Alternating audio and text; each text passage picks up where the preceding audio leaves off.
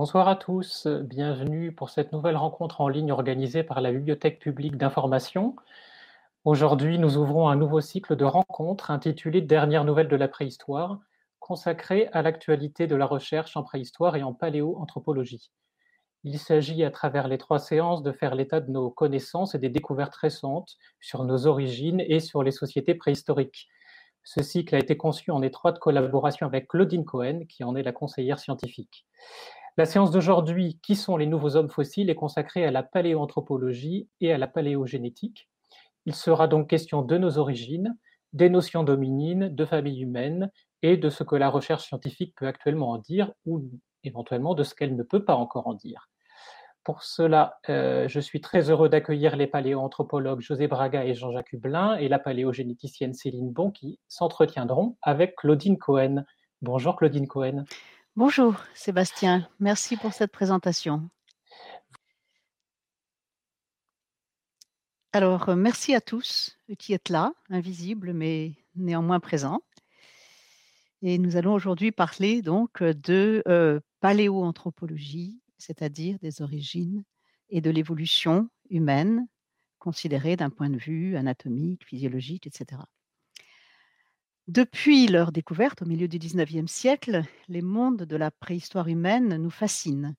Les hommes et les femmes préhistoriques ont été célébrés, chantés, racontés, qu'il s'agisse de l'homme de Néandertal, le premier fossile découvert, le premier fossile humain découvert en Allemagne en 1856, qu'il s'agisse de l'homme de Cro-Magnon, exhumé en France en 1868, ou encore de Lucie, découvert dans la phare éthiopien en 1974, ils ont été de véritables stars de, notre, de leur temps et encore, ils le restent au nôtre. Aujourd'hui, de nouvelles découvertes de fossiles humains sont annoncées à un rythme soutenu et continuent de fasciner le public.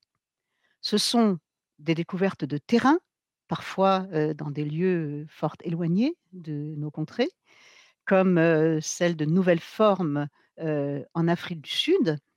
on connaît l'histoire de Littlefoot, ce, ce fossile découvert, dont un pied a été découvert en 1996 et qui petit à petit a été dégagé jusqu'en 2014 pour révéler le, squelette le plus complet d'Australopithèque connu aujourd'hui.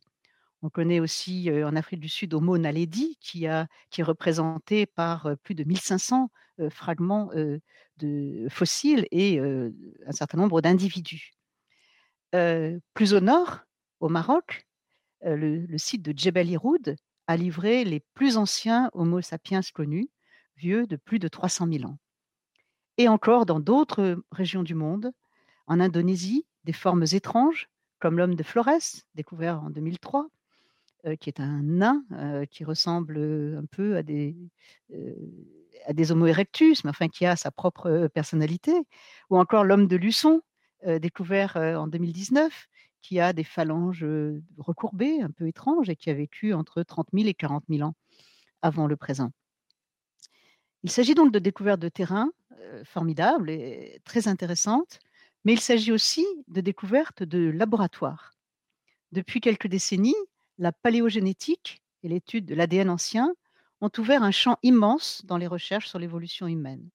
Nous assistons aujourd'hui à une véritable révolution en ce domaine grâce à l'introduction de ces méthodes qui ont permis l'étude des parentés entre les hommes et les grands singes, l'étude même du génome des hominines anciens, la cartographie de ce génome, la mise en, lumière euh, d'hybridation entre plusieurs espèces, plusieurs formes humaines, et même la mise en jour de formes nouvelles sorties tout droit des éprouvettes des biologistes, comme les Denisoviens.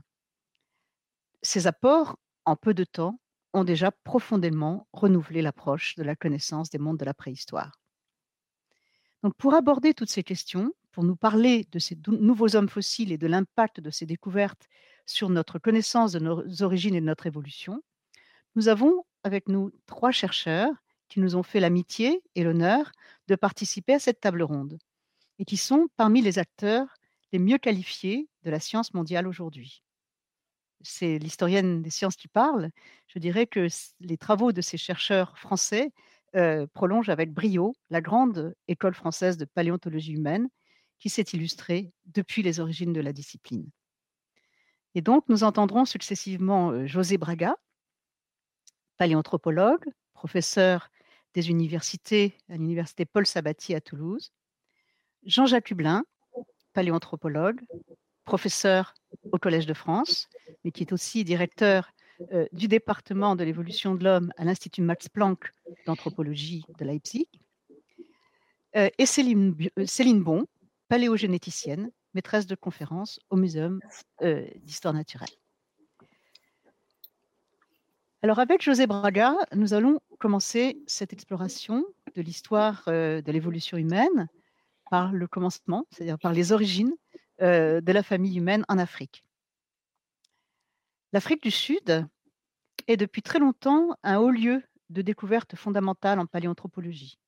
C'est là que, dès les premières décennies du XXe siècle, euh, les premiers australopithèques ont été découverts. À Taong, au pied de la haute falaise du Kalahari, a été trouvé en 1925 le crâne extraordinaire euh, d'un enfant dont le cerveau lui-même était euh, fossilisé et présent sur le fossile. D'autres sites, comme Makapanskat, Svartkrans, Sterkfontein, ont aussi euh, apporté euh, tout un butin extraordinaire euh, de fossiles. L'Afrique du Sud est donc, a été un épicentre de la paléanthropologie mondiale et elle le reste encore aujourd'hui. José Braga, vous dirigez la mission archéologique de Kromdraai, donc à, Gauteng, au nord de, de Johannesburg, vous êtes non seulement professeur euh, à l'université Paul Sabatier, mais vous êtes aussi, je crois, professeur honoraire à l'université de Witwatersrand en Afrique du Sud, dans ce département euh, d'anthropologie si prestigieux qui a tellement contribué aux recherches en paléanthropologie. Pouvez-vous nous présenter ces recherches et ces découvertes pour nous dire ce qu'elles apportent à notre vision de l'évolution humaine au temps les plus reculés de son histoire? Bonsoir Claudine, euh, euh, euh, chers amis, mesdames, messieurs, avec grand plaisir. Je vais vous emmener dans quelques instants donc en Afrique du Sud pour faire le point sur cette grande question qui nous anime tous et qui est celle évidemment de, notre origine commune. Alors, nous allons commencer ce voyage, ce court voyage d'une vingtaine de minutes, par, quelques, par un constat très simple euh, qui est celui du succès absolument euh, vertigineux d'un point de vue démographique de l'espèce à laquelle nous appartenons tous. Cette espèce, c'est bien entendu, vous la connaissez, l'espèce euh, Homo sapiens, qui aujourd'hui compte plusieurs milliards d'individus sur la Terre, mais qui n'a pas toujours compté un nombre aussi important d'individus par le passé. Lorsque cette espèce naît en Afrique, il y a finalement, pour un paléoanthropologue qui s'intéresse à, qui compte le temps en millions d'années, il y a finalement relativement peu de temps, puisque cette espèce, on l'entendra tout à l'heure avec euh, Jean-Jacques Hublin, eh bien cette espèce n'a que quelques centaines de milliers d'années euh, d'existence. Nous, nous allons partir en Afrique du Sud pour nous intéresser à des formes humaines encore plus anciennes que celles euh, qui concernent donc l'homme moderne, c'est-à-dire Homo sapiens, puisque nous allons partir à l'origine à la rencontre de la, des tout premiers représentants du genre auquel nous appartenons, nous les humains.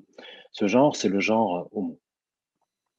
Donc nous sommes des sapiens, mais nous appartenons à une famille encore plus grande que celle de notre espèce. Et cette espèce, c'est un ensemble, on, parle de genre en paléontologie et en zoologie d'une manière générale, un ensemble d'espèces qui partagent toutes un ancêtre commun, et cet ancêtre commun, euh, aujourd'hui, les données paléoanthropologiques nous apprennent qu'il a probablement vu le jour euh, sur le continent africain aux alentours de 2 millions et demi d'années, c'est-à-dire 25 000 siècles. Des chiffres qui, euh, si on cherche à établir une sorte d'échelle, sont à peu près dix fois plus anciens que ceux qui concernent l'origine de l'espèce, sapiens. Donc nous sommes en Afrique il y a 2 millions et demi d'années, à l'origine de notre genre. Et lorsqu'on s'intéresse à cette question, l'origine du genre, il y a 2,5 millions d'années, les tout premiers humains, finalement, eh bien, on échappe euh, aux limites euh, des datations euh, du carbone 14 et on échappe encore, pour l'instant en tout cas, au, à la, hum, possibilité d'aller extraire du matériel génétique pour que nos amis paléogénomiciens puissent éventuellement nous raconter l'histoire de l'origine du genre. Et donc l'exercice s'avère être un peu plus difficile que lorsqu'on a la possibilité peut-être d'accéder à, du matériel génétique ou de dater plus facilement, entre guillemets, euh, du matériel avec le radiocarbone. Donc, euh, nous allons partir en Afrique du Sud avec la diapositive suivante pour voir en fait que ces sites sud-africains, donc euh, diapositive suivante s'il vous plaît. Donc nous allons partir en Afrique du Sud donc un terrain que je fréquente d'une certaine manière depuis euh, maintenant presque trois décennies, où nous avons la chance de disposer de sites archéologiques extrêmement bien préservés, qui se présentent pour la plupart d'entre eux sous la forme de grottes, de grottes plus ou moins effacées par l'érosion, qui depuis des millions d'années, eh bien, peu à peu, ont peu à peu ces grottes été érodées par euh, le lessivage des, pluies et par l'altération chimique euh, des grottes. Donc vous avez ici sous les yeux l'une des grottes euh, sud-africaines qui livre encore aujourd'hui et qui livre depuis d'ailleurs les années 1930 d'assez nombreux vestiges de nos ancêtres, mais aussi de formes fossiles qui sont en fait des cousins, les tout derniers cousins de l'humanité. Et j'aimerais prendre quelques instants pour vous parler de ces derniers cousins de l'humanité. Alors, lorsque nous sommes en Afrique du Sud, eh bien, nous euh, avons affaire à des euh, sites, je l'ai dit tout à l'heure, qui sont très nombreux, et ces sites ont fonctionné comme des pièges, des pièges qui ont enregistré euh, notre histoire sur parfois plusieurs centaines de milliers d'années, centaines de milliers d'années. Et ces sites renferment encore aujourd'hui donc des vestiges qui sont nombreux et qui se trouvent étalés, étagés aussi dans le temps, dans des strates qui ont toutes des âges successifs. Et euh, ces strates euh, fonctionnent un peu comme un grand livre ouvert où l'on va aller prélever euh, des fossiles pour s'intéresser qui à l'origine du genre Homo, qui à l'origine de l'espèce sapiens, puisque en Afrique du Sud, au-delà de l'origine du genre Homo, des spécialistes travaillent également sur l'origine de l'espèce sapiens à laquelle ce genre appartient. Alors nous allons voir sur la diapositive suivante maintenant que euh, ces tout premiers humains que j'évoque euh, ici partagent donc euh, un ancêtre commun avec une autre forme domininée. Et cette autre forme dominée, c'est ce que nous appelons aujourd'hui les paranthropes.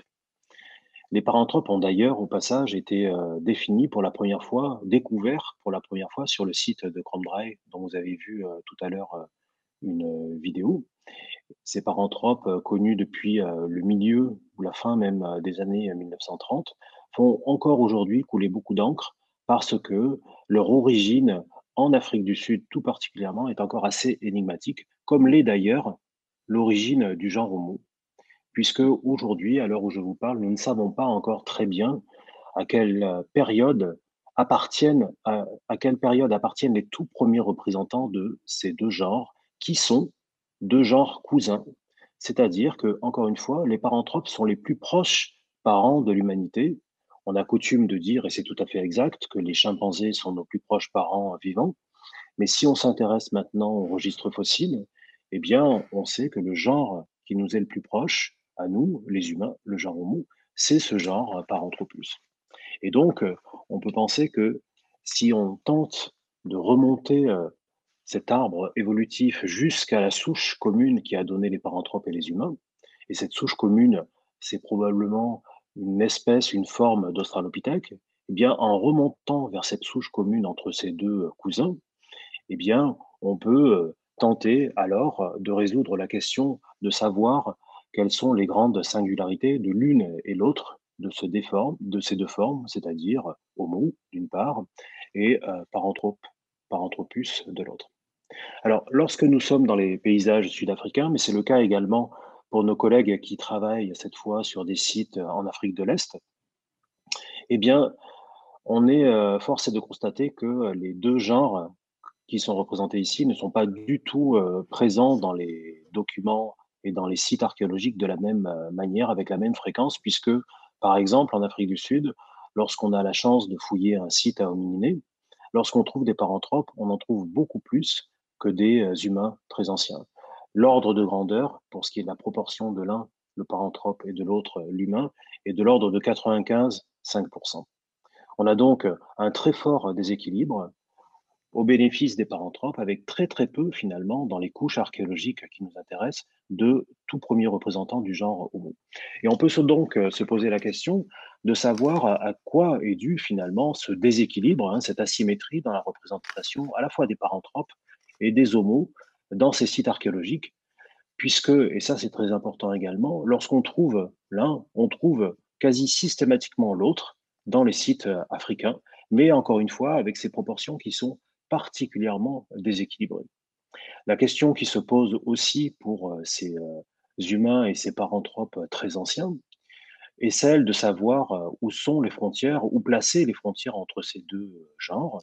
Et puis aussi, la dernière question qui se pose est celle de savoir si, avec les premiers représentants du genre Homo, nous avons déjà des singularités qui se seraient d'une certaine manière surexprimées par la suite avec notre espèce sapiens et ces originalités, aujourd'hui, beaucoup pensent, beaucoup de collègues pensent qu'elles pourraient avoir euh, beaucoup à faire, notamment avec euh, ce que l'on appelle les traits d'histoire de vie, c'est-à-dire la manière dont on se développe pour faire des enfants et pour essayer de faire euh, multiplier les populations au fil des générations de manière à ce que l'espèce ou le genre eh bien, connaisse un succès évolutif. Or, on sait que les paranthropes si nous, les humains, nous avons continué notre route évolutive jusqu'à aujourd'hui, eh bien, les paranthropes, eux, se sont éteints il y a environ un million d'années. Donc, euh, ces derniers cousins de l'humanité, eux, ont disparu il y a un million d'années. Et aujourd'hui, en Afrique du Sud, depuis quelques mois seulement, eh bien, on commence à identifier, en tout cas dans les publications scientifiques, euh, des vestiges de paranthropes de plus en plus anciens, qui sont plus vieux que 2 millions d'années et qui, euh, peu à peu, donc, se rapproche de cette fameuse divergence entre les deux genres euh, il y a peut-être 2,5 à 2,7 millions d'années. Alors, jusqu'à présent, on va regarder ça sur la diapositive euh, suivante. Jusqu'à présent, lorsqu'on regardait l'arbre de notre évolution, plus exactement ici, la dispersion des différents genres, donc le genre humain en bleu, le genre euh, des paranthropes en vert ici, et puis euh, leurs illustres ancêtres, euh, les Australopithèques, dont Lucie et Littlefoot, comme le disait tout à l'heure Madame Cohen, sont deux représentants iconiques. Eh bien, quand on regarde cette dispersion dans le temps d'Homo et de Paranthropus, on constate que la période charnière, la période un peu mystérieuse à laquelle on commence à voir les tout premiers représentants de ces deux genres, elle se situe entre 2 et 2,5 millions d'années, avec des formes transitionnelles des Australopithèques vers le genre Homo, peut-être dès 2,5-2,7 millions d'années, et de même des formes qui évoquent déjà grandement les paranthropes, mais qui sont encore très primitives, qui ressemblent encore beaucoup à des Australopithèques à la même date. Donc on, on constate aujourd'hui que ces euh, deux formes, ces deux formes cousines, eh apparaissent en Afrique du Sud et en Afrique de l'Est aux alentours de 2,5 millions d'années, très probablement, comme l'a suggéré le premier Yves Coppens il y a maintenant plus d'une cinquantaine d'années, très probablement à l'occasion d'un changement climatique qui survient au même moment. Donc on aurait ici une coïncidence entre l'apparition des premiers humains et des premiers paranthropes il y a 2,5 millions d'années sur le continent africain. Alors on a longtemps donné au cerveau une place euh, qu'il mérite, bien sûr, dans notre évolution, mais on euh, réalise de plus en plus aujourd'hui également que euh, les contraintes énergétiques qui font grandir le cerveau, mais aussi les stratégies de reproduction qui font que on élève plus ou moins longtemps des petits qui se développent plus ou moins lentement, plus ou moins rapidement, sont elles aussi ces contraintes essentielles pour comprendre les mécanismes de notre évolution. Et là encore, lorsqu'on euh, s'intéresse aux paranthropes et aux tout premiers humains, eh bien, on commence aujourd'hui avec des techniques. Tout à l'heure, on, a abordé euh, l'aller-retour entre le terrain et le laboratoire constant que les chercheurs doivent faire pour tenter de répondre aux interrogations qui nous animent autour de l'évolution humaine. Eh bien, de plus en plus au laboratoire, lorsque les fossiles de paranthropes très anciens ou d'humains très anciens sont analysés avec des techniques modernes de géochimie, eh bien, on commence à aborder ces questions euh, des traits d'histoire de vie et de l'enfance plus ou moins allongée ou plus ou moins raccourcie des humains et des paranthropes, les uns par rapport aux autres, eh bien, on commence par exemple aujourd'hui à pressentir que les premiers humains avaient euh, une période de sevrage qui devait être plus rallongée que celle des paranthropes, qui eux, au contraire, devaient être sevrés très tôt au cours de leur vie. Ça, ce sont des, résultats qui ont été obtenus il y a quelques, quelques mois seulement, et qui tendent à nous faire penser que finalement, avec les paranthropes et les premiers humains, on a affaire à deux formes cousines. L'une, celle des paranthropes, qui avait tendance à adopter une stratégie plutôt vers euh, la production de nombreux enfants se développant très rapidement et avec peut-être une durée de vie euh, plus courte, et une autre stratégie adaptative avec euh, nos ancêtres, les premiers humains, qui eux avaient plus tendance à développer des petits sur des périodes plus longues, moins nombreux, et probablement également un développement beaucoup plus lent, une enfance prolongée par rapport à celle de leurs cousins. Et il est fort possible que cette différence de stratégie évolutive ait conduit au succès de l'un, l'humain, et à, la disparition de l'autre, le paranthrope. Alors, on a vu tout à l'heure que l'Afrique du Sud nous permettait d'aborder la question de l'origine de notre genre. Venons-en maintenant, très rapidement, à la question de l'origine de notre espèce pour faire la transition, d'une certaine manière, avec euh, la présentation suivante. Donc, nous allons passer euh, à la diapositive suivante. Alors, j'ai également la chance de travailler sur euh, des vestiges fossiles très importants découverts sur un site sud-africain ô combien fascinant. Ce site, c'est celui de Clasis en Afrique du Sud, où des vestiges humains très anciens ont été découverts, mais eux, ces vestiges humains sont 20 fois plus récents que ceux que j'évoquais il y a quelques instants. Nous ne sommes plus il y a 2 millions d'années, mais cette fois, il y a seulement, entre guillemets, 100 000 ans au sud de l'Afrique du Sud, dans des niveaux archéologiques qui se situent dans cette euh, grotte dont vous percevez euh, l'ouverture là-bas, tout à fait au fond. Et euh, dans ce site sud-africain de Clasis Rivermouth, eh bien, les techniques modernes de la microtomographie notamment nous permettent d'aller désormais fouiller à l'intérieur des fossiles pour révéler des structures anatomiques qui, jusqu'à présent étaient inaccessibles à l'œil et nous permettent aujourd'hui de, découvrir des différences morphologiques entre des fossiles qui, euh, jusqu'alors, avaient été euh, simplement euh, pressentis par l'œil de l'expert, notamment au niveau de mâchoire inférieure de ces humains très très anciens. Et donc nous pensons que dès 100 000 ans, en Afrique du Sud, avec ces premiers hommes modernes, notamment ceux de Clasis, eh bien, nous avons probablement affaire à des populations humaines qui étaient plutôt hétérogènes, dont la morphologie, en tout cas, semble dépasser celles que l'on observe sur des sites sud-africains euh, plus récents au cours et qui euh, scandent, hein, qui jalonnent l'évolution humaine de ces 10 euh, à 20 derniers milliers d'années. Donc j'en viens maintenant à l'une des toutes dernières diapositives de ma présentation pour vous présenter des fossiles extraordinaires qui ont été exhumés il y a encore peu de temps. Hein. Ce sont ceux de l'espèce Homo naledi, présente en Afrique du Sud, donc euh, pendant cette période de temps euh, située entre environ 330 000 ans et 230 000 ans. Nous sommes donc ici face à des vestiges qui ne sont pas ceux de représentants de notre espèce, l'homme moderne, mais qui euh, manifestement, par bien des aspects de leur anatomie, sont bien plus archaïques.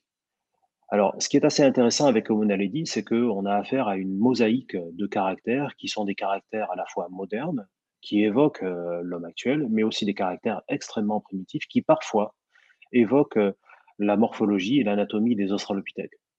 Un seul caractère euh, peut être, je peux en évoquer seulement un, ici pour bien fixer notre le diagnostic qui est fait à propos de Naledi aujourd'hui. ce caractère, c'est celui de la taille du cerveau. Hein, vous le savez, quand on s'intéresse à la taille du cerveau, eh bien, on peut mesurer cette taille du cerveau, on peut euh, observer la morphologie du cerveau si euh, les documents euh, anatomiques sont suffisamment bien conservés pour nous donner une idée des proportions, notamment des différentes régions cérébrales ou du développement relatif de ces différentes régions.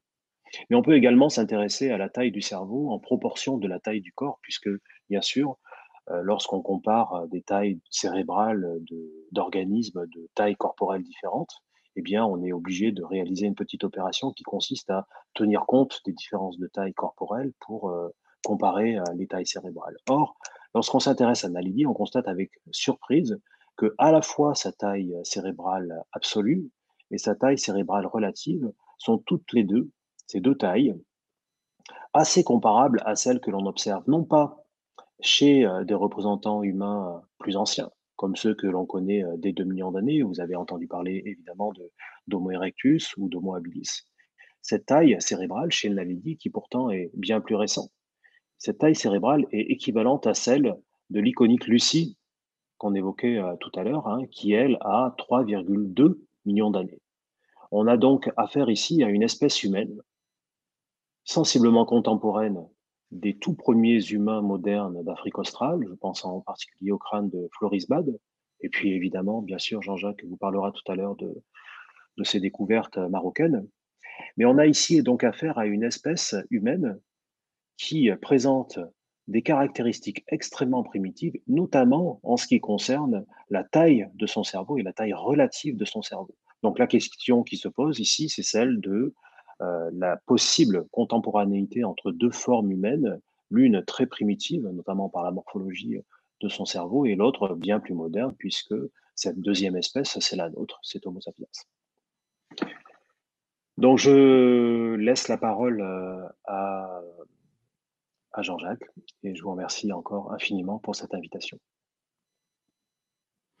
Merci José Braga. Donc, euh, votre présentation pose toutes sortes de questions que nous, pourrons euh, soulever à la suite euh, des trois conférences. Et maintenant, Jean-Jacques prend le relais. Alors, je vais donc présenter Jean-Jacques Hublin, qui est paléoanthropologue, qui a fait une grande partie, comme je le disais tout à l'heure, de sa carrière comme directeur du département évolution de l'homme de l'Institut Max Planck d'anthropologie évolutionniste à Leipzig, aux côtés du généticien Svante Pabo. Et on sait que ce laboratoire euh, a, depuis euh, plusieurs euh, années, et même plusieurs dizaines d'années, ouvert tout un champ de recherche tout à fait extraordinaire au confluent de la paléanthropologie et de la paléobiologie moléculaire. Jean-Jacques Hublin a été longtemps, depuis 2014, professeur invité à la chaire internationale du Collège de France et il vient d'être élu professeur à part entière donc au Collège de France. Et nous avons tous pu suivre ses cours, y compris sur, le site du collège qui diffuse de façon tout à fait heureuse toutes ces conférences remarquables. Euh, Jean-Jacques Hublin est spécialiste de l'évolution humaine et particulièrement euh, des Néandertaliens et de l'évolution d'Homo sapiens. Il est aussi un homme de terrain qui a fouillé notamment euh, le site de Djebel Iroud au Maroc, qui a livré en 2017 les plus anciens représentants connus aujourd'hui de notre espèce, Homo sapiens. Il a aussi fouillé plus récemment à Bachokiro en Bulgarie et il y a fait des découvertes majeures qui ont changé notre regard sur l'histoire de notre espèce, Homo sapiens, et sur ses rapports avec les Néandertaliens. Donc j'imagine que c'est de cela que Jean-Jacques Hubla va nous parler. Il est donc particulièrement qualifié pour nous parler des progrès accomplis au cours des dernières décennies dans la compréhension de l'origine africaine de notre espèce, Homo sapiens, et de sa dispersion en Eurasie. Merci euh, Claudine pour cette introduction euh, euh, et, bonsoir à tous. merci de, nous rejoindre pour, cette rencontre. Je vais donc prolonger la, présentation de José Braga en vous parlant plus particulièrement de la fin de, l'histoire des hominines, enfin la partie la plus récente, et singulièrement donc de l'émergence de notre espèce. Si on remonte euh, dans le passé, et là vous avez un, arbre euh, phylogénétique euh, de ce qui se passe au cours, disons, du, dernier million d'années, vous voyez que, contrairement à l'image qu'on a longtemps eue de l'évolution humaine, c'est-à-dire une espèce de marche triomphale du, du, progrès biologique et technique vers l'homme que l'on appelle moderne, bien, en réalité, l'évolution humaine, même très récemment, c'est un buisson assez compliqué, avec de nombreux groupes qui coexistent non seulement sur la planète, dans différents continents, mais parfois dans les mêmes régions géographiques. Et on, vient d'évoquer le cas d'Homo naledi qui a existé en Afrique, alors que sur ce continent, nous savons que nous avons des formes humaines, en particulier des Homo sapiens euh, anciens qui existaient euh, à la même époque. Euh, quand on regarde ce, buisson, bah, on remarque tout de suite que en fait, il n'y a qu'une seule de ces, de ces barres qui représente des espèces. Alors, on peut discuter, peut-être qu'on aura le temps de le faire, sur le, statut de ces espèces, est-ce que ce sont de véritables espèces ou pas. Donc il y a une seule de ces barres qui arrive jusqu'en haut du, cadre. Euh, et ça veut dire quoi? Ben, Ça veut dire qu'aujourd'hui sur Terre, j'allais dire heureusement, euh, il n'existe qu'une seule espèce humaine euh, qui est très homogène et qui a des origines, enfin toutes les populations actuelles ont des origines communes récentes. Mais encore une fois, il n'y a pas très longtemps, il y avait sur Terre des Denisoviens, des hommes de Néandertal, euh, des Homo erectus, des Homo naledi, ces petites formes qui peuplent les îles euh, au large de l'Asie, comme euh, donc une situation très très compliquée. Alors évidemment, une des questions qui, si je peux dire, taraudent les, les c'est pourquoi notre espèce a connu un tel succès évolutif. Donc notre espèce euh, qui est apparu en Afrique, à un moment donné de son évolution, s'est répandu hors d'Afrique et a remplacé toute cette variété euh, de formes que je viens de vous montrer à l'instant. Et surtout, elle a colonisé des milieux qui jusqu'à présent n'étaient pas habitables pour les hommes. Là, j'ai choisi des photos d'Inuit. Donc, les, hommes, les Homo sapiens, ont été capables de s'adapter à peu près à tous les environnements continentaux à peupler les îles et puis même à envoyer euh, deux de leurs représentants sur la Lune et peut-être euh, bientôt sur Mars. Ce succès, il est lié bien sûr au développement de technologies relativement complexes. Notre grand cerveau nous permet la fabrication de toutes sortes d'outils euh, de, machines. Euh, d'une façon générale, euh, les hommes, singulièrement les Homo sapiens, modifient leur environnement pour l'adapter à eux-mêmes plutôt que le contraire. Et ce succès, il est aussi dû, je ne sais pas si on aura trop le temps d'en parler, mais à la capacité que nous avons à créer des réseaux entre des individus, des réseaux de solidarité qui sont des réseaux familiaux, mais qui sont aussi des réseaux euh, beaucoup plus euh, étendus. J'ai signalé déjà que euh, on pense que l'origine de notre espèce est, africaine. Alors, cette origine africaine de, de l'espèce, c'est quelque chose qui est apparu de plus en plus clairement dans les années 1980 euh, et euh, cette, découverte, elle s'est fondée sur euh, deux types d'observations. D'abord des observations génétiques et ensuite des observations paléontologiques. Alors génétique, voilà un, autre arbre qui est un arbre des lignées l'ADN mitochondrial. L'ADN mitochondrial, c'est une toute petite partie de notre génome qui n'est transmis que par les mères à, leurs enfants. Euh, c'est une partie du génome qui est beaucoup plus facile à, analyser que le, génome du, euh, du, noyau, des chromosomes. Et ce que vous voyez sur ce, sur ce schéma, c'est que euh, tout ce qui est encadré en vert à gauche, eh bien, ce sont des lignées africaines.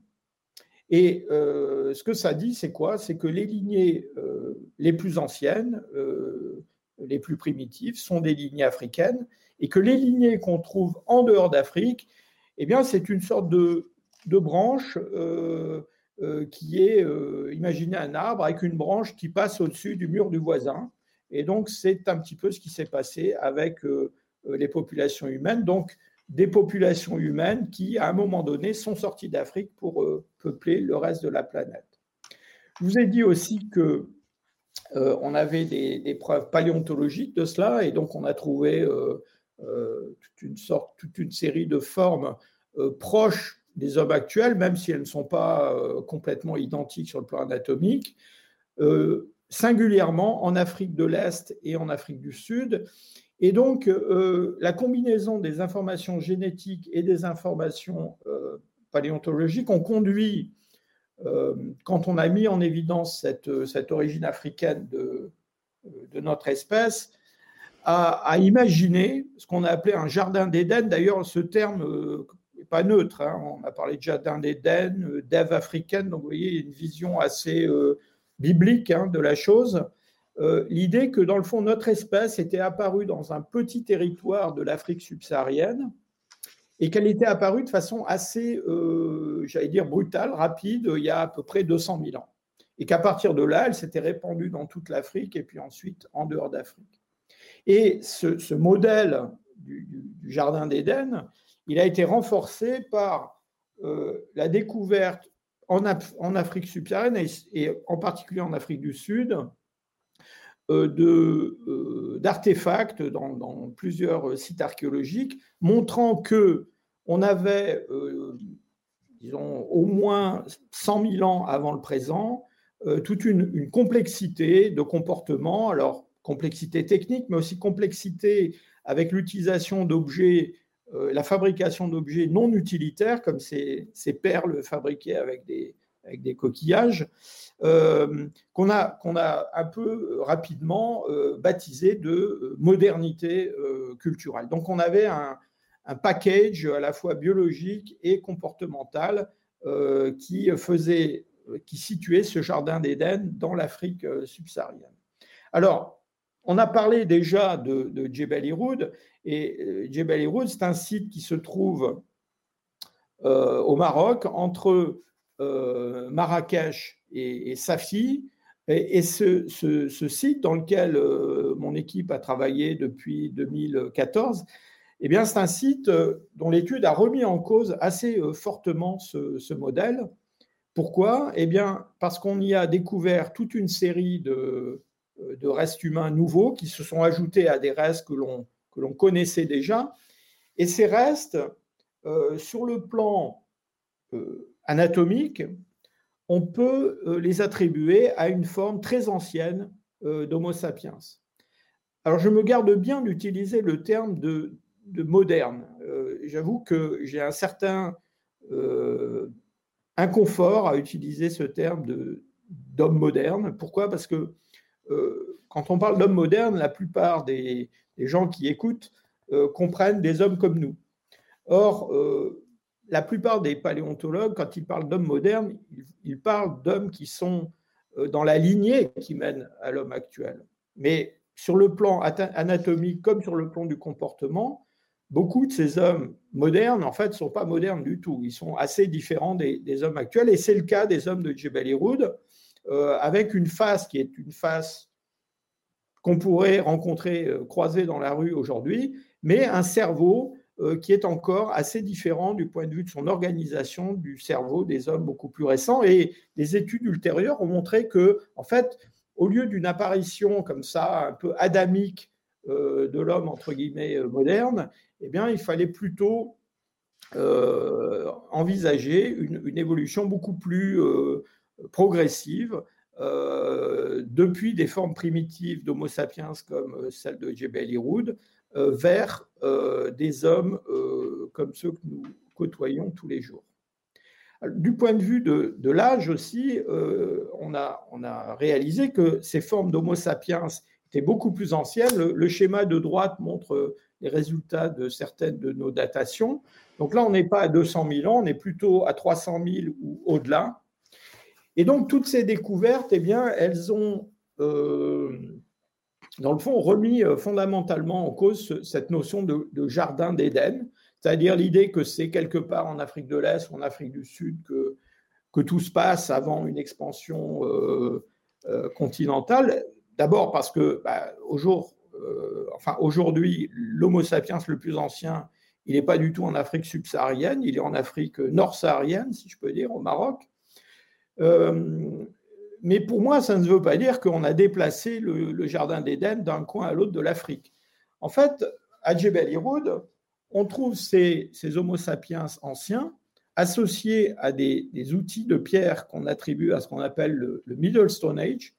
Et ce Middle Stone Age ancien, on pense qu'il est en fait euh, associé au développement des, premiers Homo sapiens. Eh bien, on le trouve en fait euh, aux, quatre coins ou au moins aux trois coins de, l'Afrique, à peu près vers la même époque, un peu après 300 000 ans. Et donc, euh, tout ça, ça suggère que probablement, il y a, il y a 250-300 000 ans, on avait euh, déjà des Homo sapiens un peu partout en Afrique, des Homo sapiens assez différents des Homo sapiens actuels. Et donc, l'émergence d'Homo de, sapiens modernes, enfin comme nous, c'est probablement un phénomène assez complexe qui met en jeu plusieurs populations africaines. Euh, ces, Homo sapiens qui évoluent en Afrique depuis 300 000 ans vont finir par sortir d'Afrique.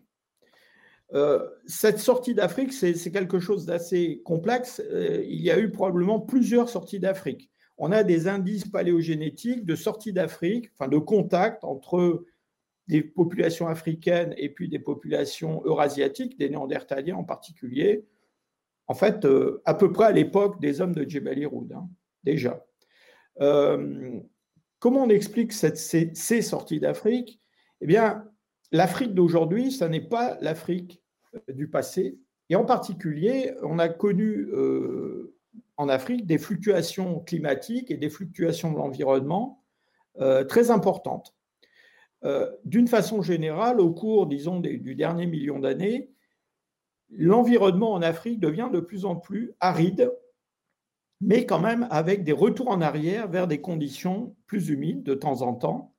Et pour des périodes assez courtes, mais enfin assez courtes, mais de quelques millénaires quand même, eh bien, on a ce qu'on appelle des épisodes de Sahara vert, c'est-à-dire que les moussons qui viennent du golfe de, Guinée, euh, de temps en temps, remontent beaucoup plus haut que le Sahel et viennent jusqu'au sud du Maghreb. Et quand ces épisodes se produisent, eh bien, euh, vous avez la carte qui se situe euh, en bas de ma figure, c'est-à-dire un Sahara avec des lacs, des rivières et des lacs, euh, pas des petits lacs, hein, des lacs grands comme l'Allemagne, hein, et un paysage qui est un paysage de savane où les hommes ont prospéré. Et tous les points que vous voyez là sont des, sites où on a repéré des traces d'eau et souvent des traces de présence humaine. Ces épisodes de Sahara vert, ils ne concernent pas seulement le Sahara, ils concernent en fait toute la barrière de désert qu'il y a entre l'océan Atlantique et le golfe Persique. Et aux épisodes de Sahara vert s'ajoutent des épisodes d'Arabie verte. Et c'est probablement à l'occasion de ces épisodes-là que de façon un peu passive, ces populations africaines eh bien, se sont euh, périodiquement dispersées euh, jusqu'au Proche-Orient. Alors ça, ça commence, on a déjà des Homo sapiens au Proche-Orient il y a 200 000 ans, mais pendant très longtemps, ces Homo sapiens anciens hors d'Afrique, ils vont rester un petit peu confinés dans le sud-ouest asiatique, et ça n'est que beaucoup plus tard qu'on va les trouver plus haut en latitude, c'est-à-dire dans des régions comme l'Europe. Euh, gardez en tête que ces populations qui arrivent dans les moyennes latitudes sont des populations africaines. J'ai choisi à dessein ce, cette représentation euh, de ces, Homo sapiens qui, arrivent en Afrique. Alors bon, l'artiste a, sacrifié un, petit peu au lubie du moment. Vous voyez que ce sont des dames qui tiennent des saguets. Je ne suis pas sûr que c'était vraiment le cas euh, il y a 50 000 ans, mais euh, je pense qu'il a assez bien rendu l'apparence probable de ces premiers Européens. Et on sait, c'est la génétique qui nous l'apprend, la paléogénétique, l'archéogénétique, que en fait, c'est seulement très récemment, à la fin des temps paléolithiques, qu'on voit en Europe apparaître des, gens à peau euh, beaucoup plus claire que, celle-là. Un point important de ce, peuplement des, moyennes latitudes, c'est que je vous ai dit tout à l'heure que notre espèce avait remplacé les autres espèces de dominines. En réalité, elle ne les a pas complètement remplacées, c'est-à-dire qu'elle les a parfois en partie absorbées. J'ai parlé de contact génétique entre des populations africaines et des populations eurasiatiques. Eh bien, ces contacts se sont produits à plusieurs reprises. Vous avez là un, zoom, si je peux dire, sur l'arbre phylogénétique que je vous ai montré au début de mon exposé avec différentes populations. À gauche, en orange, sont toutes les populations d'Homo sapiens euh, qu'on connaît aujourd'hui. En vert, des néandertaliens, et puis en bleu, des dénisoviens. Et vous voyez qu'il y a des flèches rouges qui vont de l'un à l'autre de ces groupes. Et ces flèches rouges eh bien, représentent des échanges euh, génétiques qui ont été assez euh, fréquents entre ces différents groupes.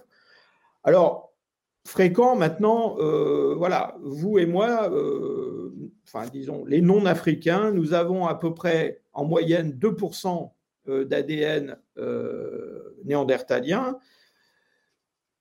Certains trouvent que c'est beaucoup, d'autres trouvent que c'est pas tellement, et on peut discuter sur l'importance sur le plan de nos caractères euh, biologiques, anatomiques de ces 2% d'ADN néandertalien. On pourra peut-être le faire dans la discussion.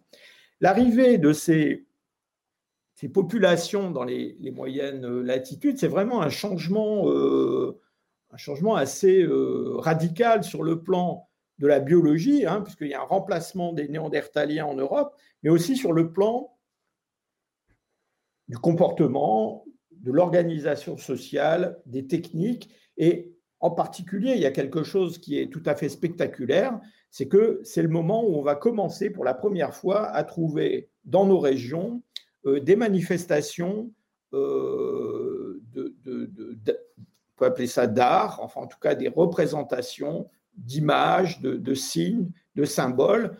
Je vous ai mis là une photo de la grotte Chauvet que, tout le monde connaît. Hein.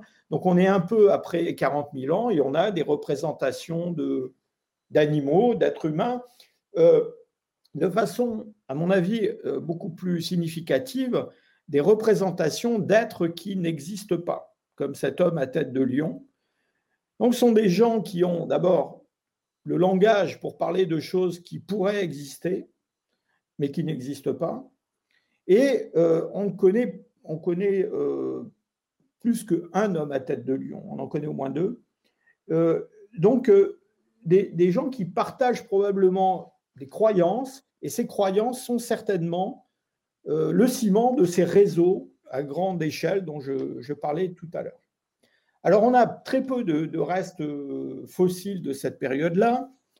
Au-delà de, de, 50 degrés de latitude nord, on a, il y a 45 000 ans, un fémur euh, qui est un fémur dont le matériel génétique est celui euh, d'un Homo sapiens, euh, clairement. malheureusement, ce, fémur n'est pas associé à des restes archéologiques. Et le problème qu'on a pour cette période-là, c'est que, j'allais dire, on a beaucoup d'archéologie, on n'a pas beaucoup de, restes humains. Beaucoup d'archéologie, bah voilà une carte de l'Europe entre 45 000 et 40 000 avant le présent voyez que c'est assez compliqué. Toutes ces taches de couleurs, ça représente des ensembles archéologiques qui sont définis par euh, un certain type d'outillage, voire d'objets de parure. Euh, on, a, on, est tenté évidemment de les identifier comme des, cultures, euh, avec beaucoup de guillemets autour du mot culture, euh, dans la plupart des cas, on ne sait pas très bien qui les a fabriqués. Ce sont les, derniers néandertaliens ou les, hommes, euh, euh, les Homo sapiens qui arrivent dans nos régions. On sait qu'associé à certaines d'entre elles, enfin au moins une d'entre elles, qui est assez élaborée du point de vue technique, c'est-à-dire qu'on retrouve dans cet ensemble qu'on appelle le châtel péronien des outils en os, des objets de parure comme ces dents percées, donc des choses qu'on ne connaissait pas jusqu'à présent dans le monde des Néandertaliens, puis des outils en silex comme ces petites lamelles euh, que vous voyez en haut de l'image. Euh, tout ça, ça évoque euh, quelque chose, j'allais dire, post-changement, post-arrivée des, Homo sapiens, mais néanmoins, dans les deux sites où on a trouvé des restes humains associés à ces outillages, eh bien, ce sont des Néandertaliens. Donc ça, c'est une question qui est euh, absolument euh, euh, critique, sur laquelle on s'interroge beaucoup. on a récemment travaillé, et Claudine Cohen l'évoquait, dans un site qui se situe en Bulgarie, qui date d'environ 45 000 ans, c'est le site de, de Bachokiro, dans lequel on trouve des industries qu'on appelle des industries du politique supérieur initial. Alors, on a eu la chance de pouvoir réouvrir ce site qui avait été fouillé déjà dans le passé. Et vous voyez ce niveau très noir à la base de la stratigraphie, c'est un niveau très riche dans lequel on a trouvé des outillages qui sont des outillages un petit peu intermédiaires entre bah, le Middle Stone Age dont je vous parlais tout à l'heure, euh, qu'on a vu fabriqué par des Homo sapiens euh, en Afrique, et puis euh, un paléolithique supérieur, j'allais dire, franc, avec des, en particulier des outils en os. Pour la première fois, dans ce site de Bachokiro, on a eu la chance de trouver des restes humains euh, qui sont assez bien conservés, même s'ils sont très fragmentaires. Euh, je vous montre là, la seule chose que je peux vraiment vous montrer pour l'instant, c'est une, dent, mais on a des choses plus complètes qui n'ont pas été encore publiées, donc c'est un petit peu sous embargo. Ce qui est important à propos des restes humains découverts associés à ces industries, c'est que euh, ce sont des Homo sapiens, il n'y a absolument aucun doute là-dessus, anatomiquement et euh, génétiquement. Et quand on regarde leur, euh, génome, eh bien, on se rend compte que euh, ce sont des formes qu'on peut définir comme des Homo sapiens. Là, vous avez à nouveau un arbre de ces fameuses lignées mitochondriales, donc cet ADN transmis par les mères à leurs enfants. Dans ce site, on a euh, plusieurs lignées mitochondriales qui sont représentées, mais au moins une qui n'existe plus en Europe aujourd'hui. Et quand on va regarder dans l'ADN des chromosomes, dans l'ADN nucléaire, eh bien on se rend compte que ces hommes de Bachokiro, euh, en fait, euh, semblent ne pas avoir de lien avec les populations ultérieures de l'Europe. Donc déjà, ça, ça nous dit une chose, ça nous dit que ce peuplement euh, de l'Europe, c'est quelque chose qui est assez compliqué. C'est-à-dire qu'on a des Homo sapiens comme ceux de Bachokiro qui sont, vous les avez vus en, Sibérie occidentale, en Europe de l'Est, il y a 45-46 000 ans, alors que les derniers néandertaliens en Europe de l'Ouest ne disparaissent pas avant 40 000 ans. Donc un, recouvrement de au moins 5 ou 6 000 ans entre les deux espèces. D'autre part, ces premiers, ces pionniers, si je peux dire, sapiens en Europe, manifestement, ont été remplacés par d'autres euh, populations euh, de sapiens qui sont venues après. Et puis surtout, euh, pour terminer, je voudrais dire que ce qu'on a identifié à Bachokiro, c'est un contact avec les Néandertaliens. Donc ces hommes de Bachokiro, tous ont au moins un aïeul néandertalien euh, entre 5 et 7 générations avant le moment où ces individus ont vécu. C'est-à-dire qu'on est vraiment un siècle, un siècle et demi après le premier contact dans cette région-là euh, d'Europe. Donc on voit que cette période de recouvrement entre les derniers néandertaliens en Europe et puis les, premiers sapiens, alors peut-être pas localement, mais en tout cas à l'échelle du continent, c'est quelque chose qui a duré assez longtemps. Et c'est sans doute ce qui explique qu'on a dans le châtel péronien avec les derniers néandertaliens, ce qui est représenté à droite, c'est-à-dire des objets de parure faits de dents percées, euh, des outils en os, eh bien ma foi, qui sont très semblables à ce que euh, les Homo sapiens de Bachokiro, quelques siècles auparavant, ont fabriqué là-bas en Bulgarie des dents percées de mammifères et des objets en os. Et personnellement, je pense que non seulement il y a eu des flux géniques entre ces populations, mais il y a eu aussi la diffusion euh, d'innovations euh, d'un groupe à l'autre. Je vous remercie pour votre attention. Merci beaucoup, Jean-Jacques Hublin, pour ce passionnant euh, exposé hein, qui nous emmène de l'Afrique jusqu'à l'Europe avec toutes ces rencontres et toutes ces, tous ces échanges possibles, là, nous aurons aussi l'occasion d'en rediscuter. Alors, je vais donner maintenant pour le troisième exposé la parole à Céline Bon, qui est paléogénéticienne, maîtresse de conférence donc, au Muséum national d'histoire naturelle. Elle est chercheure au laboratoire d'éco-anthropologie du Musée de l'Homme est responsable de la coordination de la paléogénomique et de la génétique moléculaire dans ce laboratoire. Alors, elle a commencé par étudier les ours des cavernes et les hyènes du paléolithique supérieur, et en particulier du matériel de la, du matériel de la grotte Chauvet, dans cette perspective de paléogénomique. Et puis, elle s'oriente plus aujourd'hui vers des études sur les populations humaines et en particulier sur les mouvements de population dans le sud de l'Asie centrale depuis les trois derniers millénaires et en France depuis le néolithique. Et donc, elle va nous présenter le domaine fascinant et en plein développement. Nous avons déjà eu quelques éléments pour la compréhension, pour, pour aborder ce domaine. donc, des recherches sur l'ADN ancien, sur la biologie paléomoléculaire et leur impact sur notre compréhension de l'évolution humaine. Euh, merci, euh, merci beaucoup, merci pour euh, l'invitation et merci à tous et à toutes d'être là. Je suis ravie d'être avec vous ce soir et puis très honorée aussi de partager l'estrade en tout cas l'estrade virtuelle, euh, avec, euh, avec José Braga et Jean-Jacques Hublin. Donc, euh, moi, je vais vous présenter un petit peu ce que la génétique, l'étude de l'ADN, peut permettre d'explorer sur ces questions de l'origine et de l'évolution de, de, la lignée humaine. Alors, déjà, quand on parle de génétique, de quoi on parle? C'est peut-être un peu moins évident que juste. Enfin, que, que moins, moins, facile à, percevoir que lorsqu'on voit un fossile ou un ossement, euh, un ossement humain. Quand on parle de génétique, on va parler de l'ADN, donc de cette molécule qu'on possède dans toutes nos cellules et qui est constituée de l'enchaînement d'une multitude euh, de paires de bases. Il existe quatre types ATCG. Donc en fait, l'ADN, c'est comme un gigantesque texte, vraiment très très long, très détaillé, euh, mais qui est écrit avec un alphabet à seulement quatre lettres. Cet ADN, on va effectivement, comme l'a, souligné euh, Jean-Jacques Hublin tout à l'heure, on va le retrouver dans deux compartiments dans la cellule. Un premier compartiment qui est le noyau, qui est le principal coffre-fort à ADN de nos cellules. Dans ce noyau, on va avoir deux génomes, un génome qu'on a hérité de notre père, un génome qu'on a hérité de notre mère. Chacun de ces génomes fait 3,2 milliards de paires de bases. Donc quand je vous ai dit que c'était un texte extrêmement long, c'est vraiment un texte très très très long. Ce génome est organisé sous forme de 23 paires de chromosomes, donc un gène va être présent en deux copies dans chaque cellule.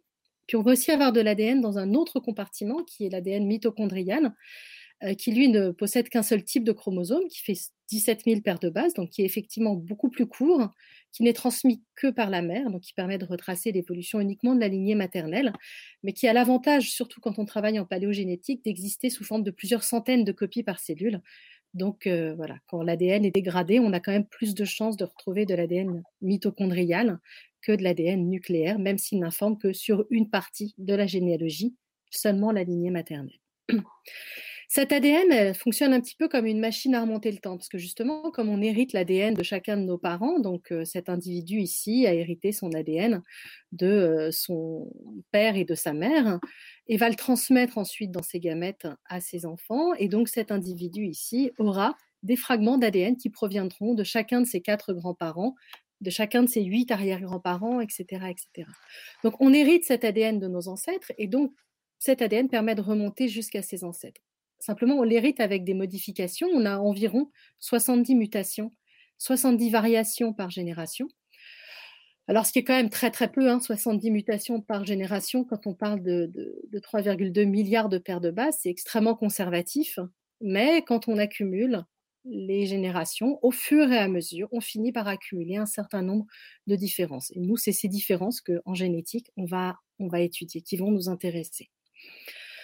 Alors, au final, ça conduit à quoi ces 70 mutations par génération? Bah, Ça conduit au fait que quand je compare mon génome avec le vôtre, ou mon génome d'origine paternelle et mon génome d'origine maternelle, on va compter environ 3 à 5 millions de mutations, de différences entre les deux génomes.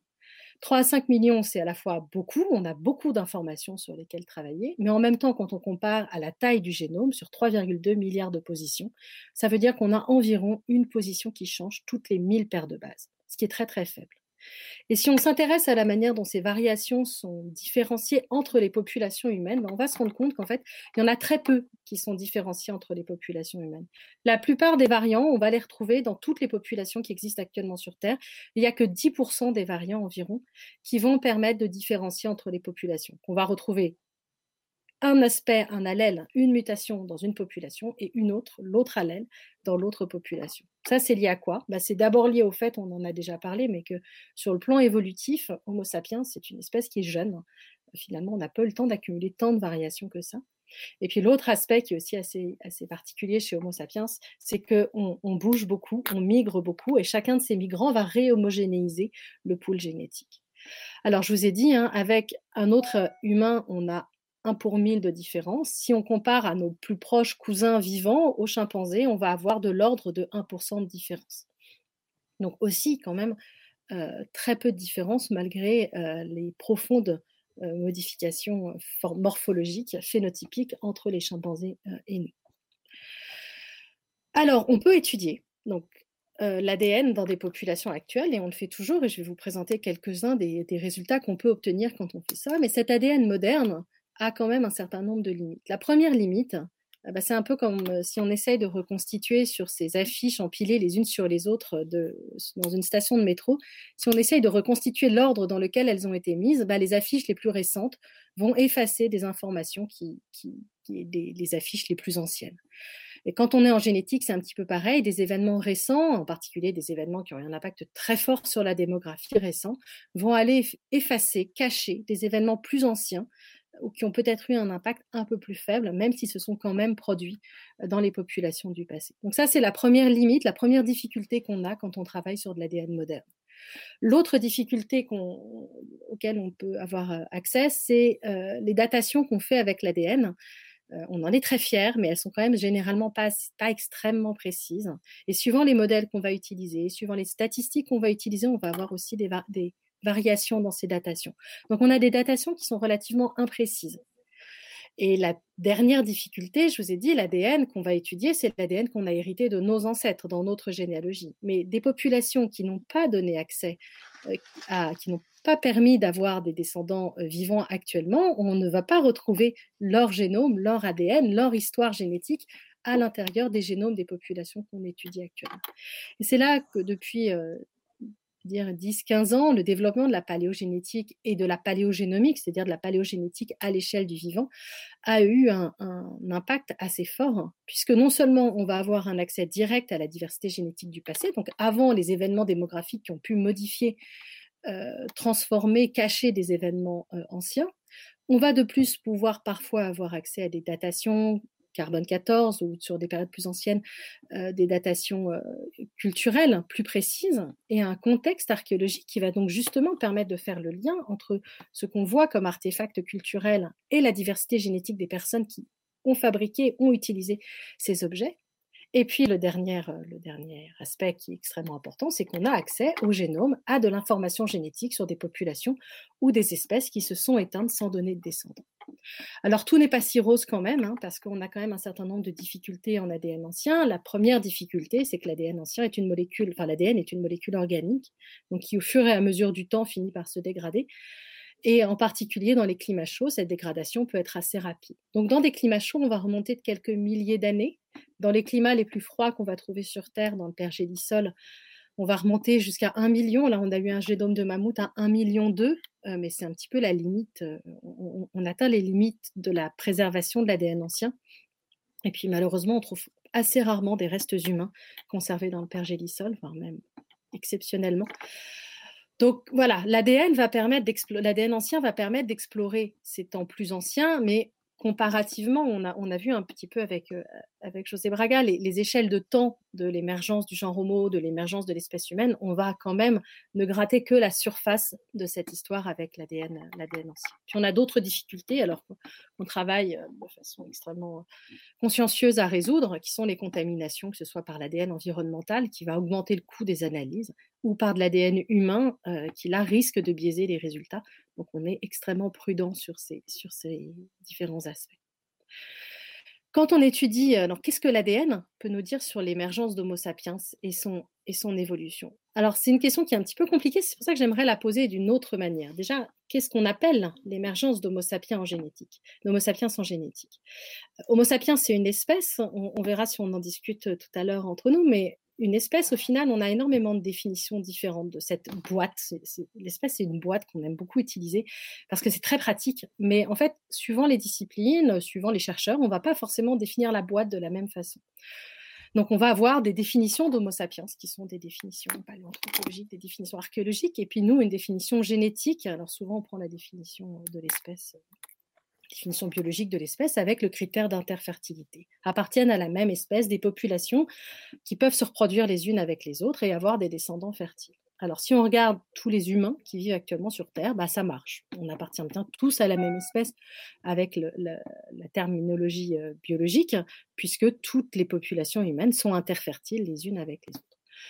Et donc, si on se place aujourd'hui sur, euh, sur ces, ces, humains qui vivent là actuellement, et eh ben en fait, ce qu'on va chercher, ce qu'on va appeler émergence d'Homo sapiens, nous en tant que généticiens, ça va être le moment où toutes ces différentes populations humaines vont partager un ancêtre commun. Donc, ce moment ici.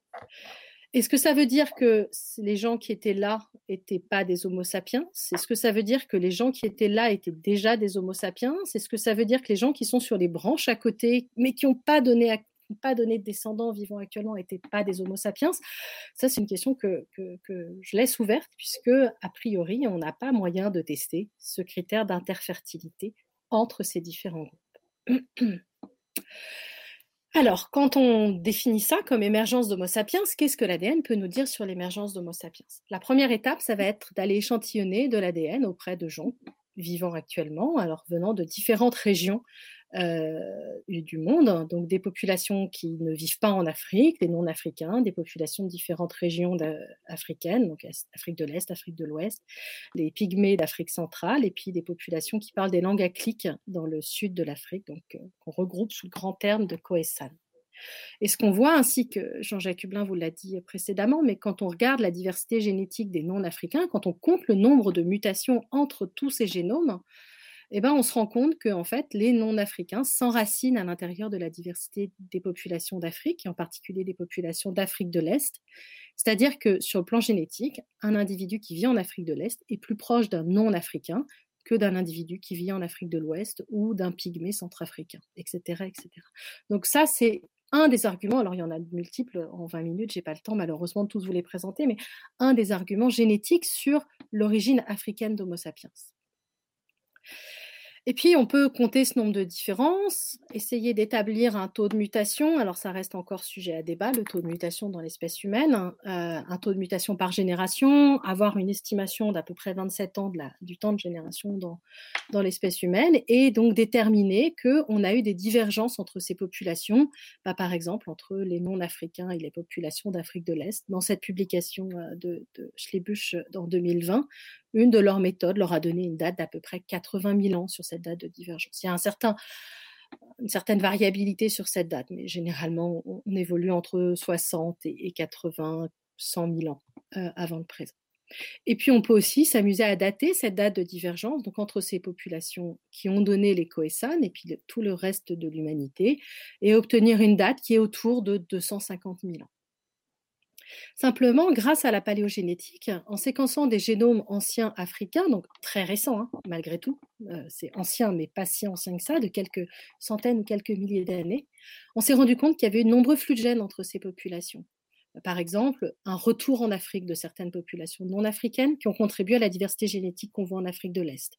Des flux de gènes entre les populations d'Afrique de l'Est et ces populations coessanes, ou des flux de gènes entre les populations d'Afrique de l'Ouest et les pygmées. Et quand on prend en compte ces flux de gènes dans, nos, calculs, dans nos statistiques, eh ben ça, ça enracine de façon plus lointaine ces divergences de population.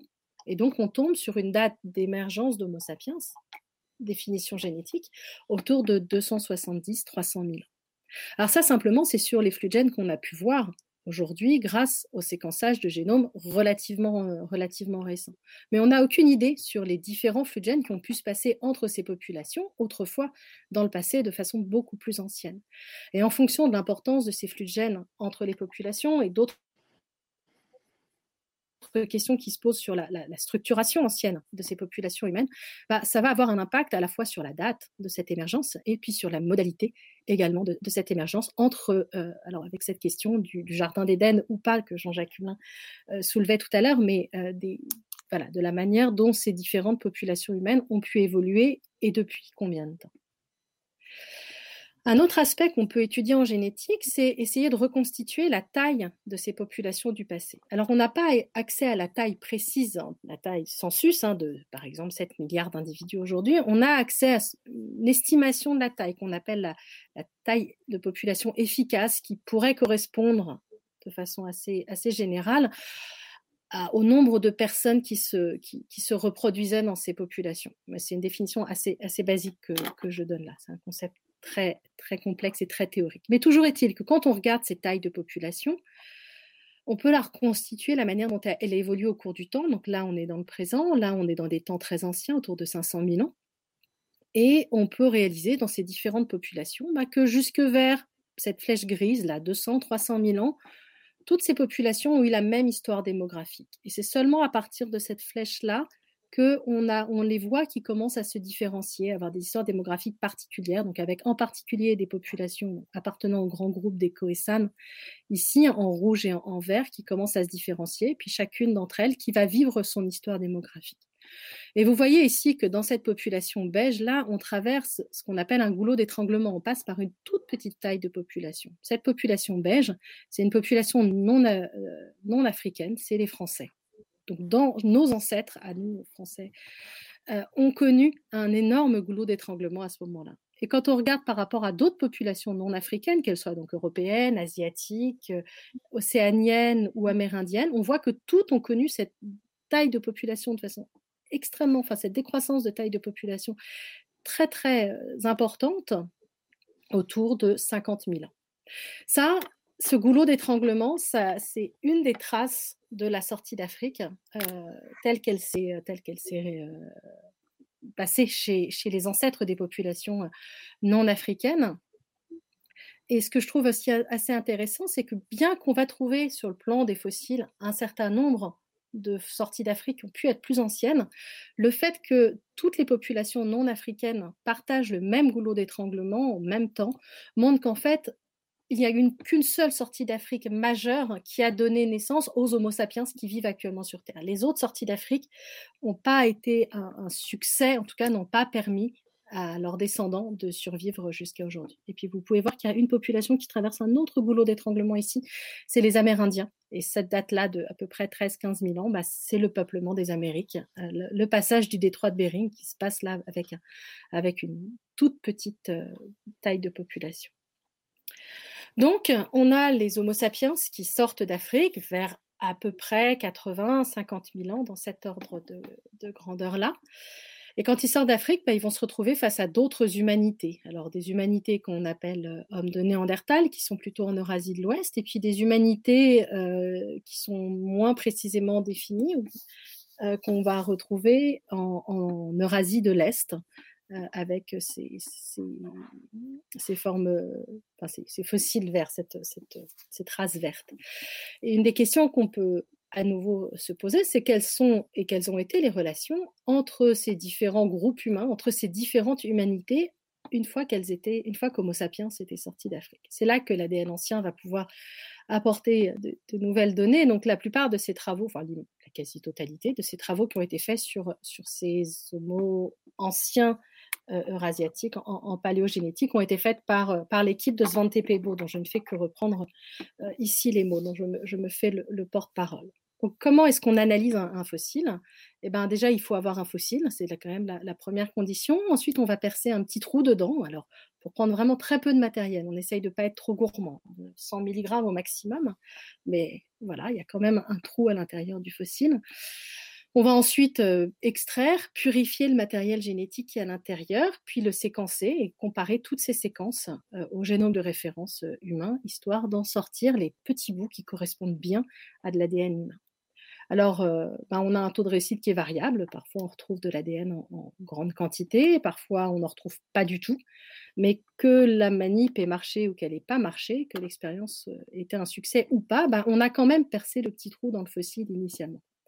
Et donc ça, d'expérience, je peux vous dire que mes collègues, euh, en tout cas ceux avec lesquels j'ai discuté au musée de l'homme, euh, ils sont généralement pas extrêmement heureux euh, qu'on aille faire des trous dans des ossements, surtout pour leur dire qu'on n'est pas sûr que ça va marcher à la fin. Et j'ai envie de dire, c'est là que la découverte de la grotte de Denisova dans l'Altaï et son exploitation sur le plan paléogénétique a été quand même une sacrée chance. Parce que cette grotte, elle a plusieurs caractéristiques. La première, c'est qu'on a retrouvé des fossiles humains à l'intérieur, que vous avez quelques représentants euh, ici. La deuxième, c'est qu'elle est en Sibérie. C'est une grotte qui est extrêmement froide et qui a une excellente conservation de l'ADN à l'intérieur. Et comme ces fossiles, vous pouvez le voir, sont pas extrêmement informatifs sur le plan morphologique, bah, l'idée de les réduire en poudre, euh, de faire des petits trous dedans, était sans doute moins choquante que de le faire sur un fossile qui pouvait apporter beaucoup d'autres types d'informations que juste l'ADN ancien. Et donc, euh, bah, un grand nombre d'analyses paléogénétiques ont été faites à partir de fossiles qui proviennent de, cette grotte, en particulier le séquençage, le premier séquençage d'un génome de bonne qualité pour Néandertal. Et puis, bah, certains de ces fossiles ont été, euh, ont été étudiés et ont conduit à des surprises, c'est-à-dire à la découverte bah, d'un groupe humain euh, qui n'était pas tout à fait néandertalien, qui n'était pas tout à fait sapiens, enfin, qui était assez éloigné des sapiens, et que donc on a appelé les Denisova, parce qu'on euh, les a retrouvés dans la grotte de Denisova. Céline, je crois qu'on va s'arrêter là, parce qu'il faut qu'on ait le temps de discuter. D'accord. Euh, avec cette magnifique explication que vous nous avez donnée des, de toutes les modalités d'exploitation de l'ADN et cette découverte de, de l'hominine de Denisova. Je pense qu'il faut qu'on ait quand même un peu de temps bien pour mener notre discussion. Là, on a dépassé les 20 minutes. Voilà. Donc, mais on va bien sûr vous redonner la parole avec cette question, il me semble, qui surgit de, de l'ensemble de vos exposés, à savoir de la question de la, définition de l'espèce. Il me semble, vous l'avez, vous l'avez soulevé vous-même, il me semble autant euh, du point de vue du terrain, hein, euh, de l'approche des fossiles qu'on découvre sur le terrain euh, et qu'on identifie, que au niveau de toutes ces recherches sur, sur l'ADN ancien et en particulier la définition de nouveaux groupes comme les Denisoviens, ou encore la question de l'hybridation dont Jean-Jacques Hublin nous a parlé, il me semble que autour de toutes ces questions-là se pose effectivement de façon centrale la question de savoir comment on délimite une espèce, comment on délimite un groupe, si on définit comme espèce l'ensemble des individus interféconds, évidemment, la paléontologie n'a pas énormément de moyens de, mettre en évidence cette interfécondité, sauf dans ces cas d'hybridation qui eux-mêmes posent problème au niveau même de la question de la définition de l'espèce. Alors, est-ce que, Céline, vous avez déjà quelque chose à, oui, voilà, si je, juste un aspect, un aspect que je voulais justement aborder dans, dans, la présentation, mais euh, je me suis laissé dépasser par le temps. Euh, justement, on voit, grâce aux analyses palogénétiques, qu'on a eu ces flux de gènes euh, nombreux entre, entre ces différents groupes humains. Donc, on a envie de dire, bah, c'est donc qu'ils appartiennent à la même espèce. Quand on va regarder un peu plus précisément à l'intérieur du génome et de Sapiens en particulier, et de ce que Néandertal a légué dans le génome de Sapiens, on se rend compte qu'il y a dans un certain nombre de cas on a, des indices qui montrent que ce n'était pas si simple que ça. Par exemple, alors je ne vais pas rentrer dans les détails, mais on a moins de variants d'origine néandertalienne dans les gènes qui sont impliqués dans la reproduction. Il y a des mutations sur le chromosome Y de, de Néandertal, dans des gènes qui interviennent dans le, la, réponse immunitaire de la mère par rapport à son fœtus, qui supprime la réponse immunitaire de, la mère par rapport à son fœtus. Et comme les gènes sont très différents entre le chromosome Y de Sapiens et le chromosome Y de, Néandertal, on a des suspicions comme quoi, en fait, quand une femme Sapiens était enceinte d'un fœtus euh, métissé Néandertal avec un chromosome Y Néandertal, potentiellement, on avait un avortement spontané euh, in utero très fréquent. Donc, en fait, on est un petit peu à la limite entre ces deux deux définitions de est-ce que ça appartient à la même espèce ou est-ce que ça appartient pas à la même espèce, on est des espèces, à mon sens, en cours de spéciation à ce moment-là. C'est-à-dire que, je vous ai dit, l'espèce, c'est une boîte qui est assez pratique d'utilisation. Mais comme toujours en biologie, bah, essayer de mettre la biologie dans les boîtes, on a toujours des exceptions. Et pour moi, on est justement à cette frontière entre les deux, euh, entre les mmh. deux définitions. Oui, euh, Céline a employé le, bon terme. Hein. C'est-à-dire qu'il faut bien se rendre compte que la, spéciation, comme on dit dans le jargon, euh, ce n'est pas un événement, c'est un processus. Et c'est un processus qui est long. Et donc, les biologistes ont mis au point toute une kyrielle de définition de l'espèce. Alors, celle que tout le monde connaît, hein, c'est l'espèce qui est délimitée par l'isolement reproductif. Mais il y en a d'autres hein, de, définitions que je ne vais pas développer là. Et ce qu'on pense de plus en plus, c'est qu'en fait, ces, ces, différentes définitions de l'espèce qui ont été euh, données représentent en fait des, étapes successives sur le chemin qui va mener à la fin à l'isolement reproductif total. Alors toute la question, c'est quoi? C'est que en fait, on aimerait bien appeler espèce bah, les espèces en formation et pas seulement le produit euh, final. Je vais vous donner un exemple, je pense qu'il va parler à tout le monde. Les bisons et les vaches je pense que intuitivement, euh, la plupart d'entre nous réalisent qu'un bison, ce n'est pas une vache. Et donc, on aimerait bien appeler les bisons une espèce. Les, zoologistes, d'ailleurs, considèrent que les bisons sont non seulement une espèce séparée, mais même un genre séparé. Chez les bisons, en Amérique du Nord, les bisons qui vivent dans les réserves, il n'y a plus un seul bison qui a un ADN pur de bison. Ils ont tous un peu d'ADN de vache. Pourquoi? Parce qu'il y a eu de l'hybridation entre ces, deux, genres. Hein. Et euh, alors dans le cas des, bisons d'Amérique, c'est vraiment parce que les hommes, les Européens ont amené des vaches en Amérique du Nord. Hein. Mais pensez à ça. En Europe, il y a des bisons d'Europe. Et il y a aussi, il y a eu longtemps, jusqu'au Moyen Âge, l'espèce sauvage euh, qui est à l'origine de la domestication du bétail euh, moderne. Donc ça veut dire quoi? Ça veut dire qu'en Europe, à l'état sauvage, on a eu pendant plusieurs millions d'années les ancêtres des bisons et les ancêtres des vaches qui ont vécu sur le même continent dans les mêmes régions. Ils pouvaient s'hybrider, parce qu'on peut, encore aujourd'hui hybrider, et on produit des hybrides féconds, hein, des hybrides de, euh, de bovins d'élevage et de bisons d'Europe sauvage. Et donc, ces deux espèces ou lignées d'espèces ont existé depuis le Pliocène en Europe.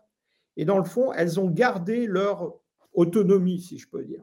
Et donc, ce qu'on reconnaît aujourd'hui de plus en plus, enfin, ce que les biologistes reconnaissent de plus en plus comme des espèces, c'est pas seulement, enfin, c'est pas des espèces qui sont uniquement séparées complètement sur le plan reproductif, mais ce sont des lignées. Hein, c'est un concept qu'on appelle euh, Metapopulation Lineage, les lignées de métapopulation, sont des, lignées qui, dans le fond, sur plusieurs centaines de milliers d'années, voire millions d'années, conservent leur, euh, leur trajectoire, peuvent occasionnellement échanger du matériel génétique avec les formes voisines, mais avec déjà des mécanismes, dans le fond, qui euh, assurent l'intégrité de ces lignées. Et donc, même si l'hybridation est possible, eh bien, elle ne se produit pas à une échelle telle qu'il y a une fusion complète de, ces groupes. Et on a de nombreux exemples de ça, d'espèces qui existent dans les mêmes régions. On sait qu'elles peuvent s'hybrider et maintenant, avec le séquençage à haut débit, on peut étudier tout ça en détail.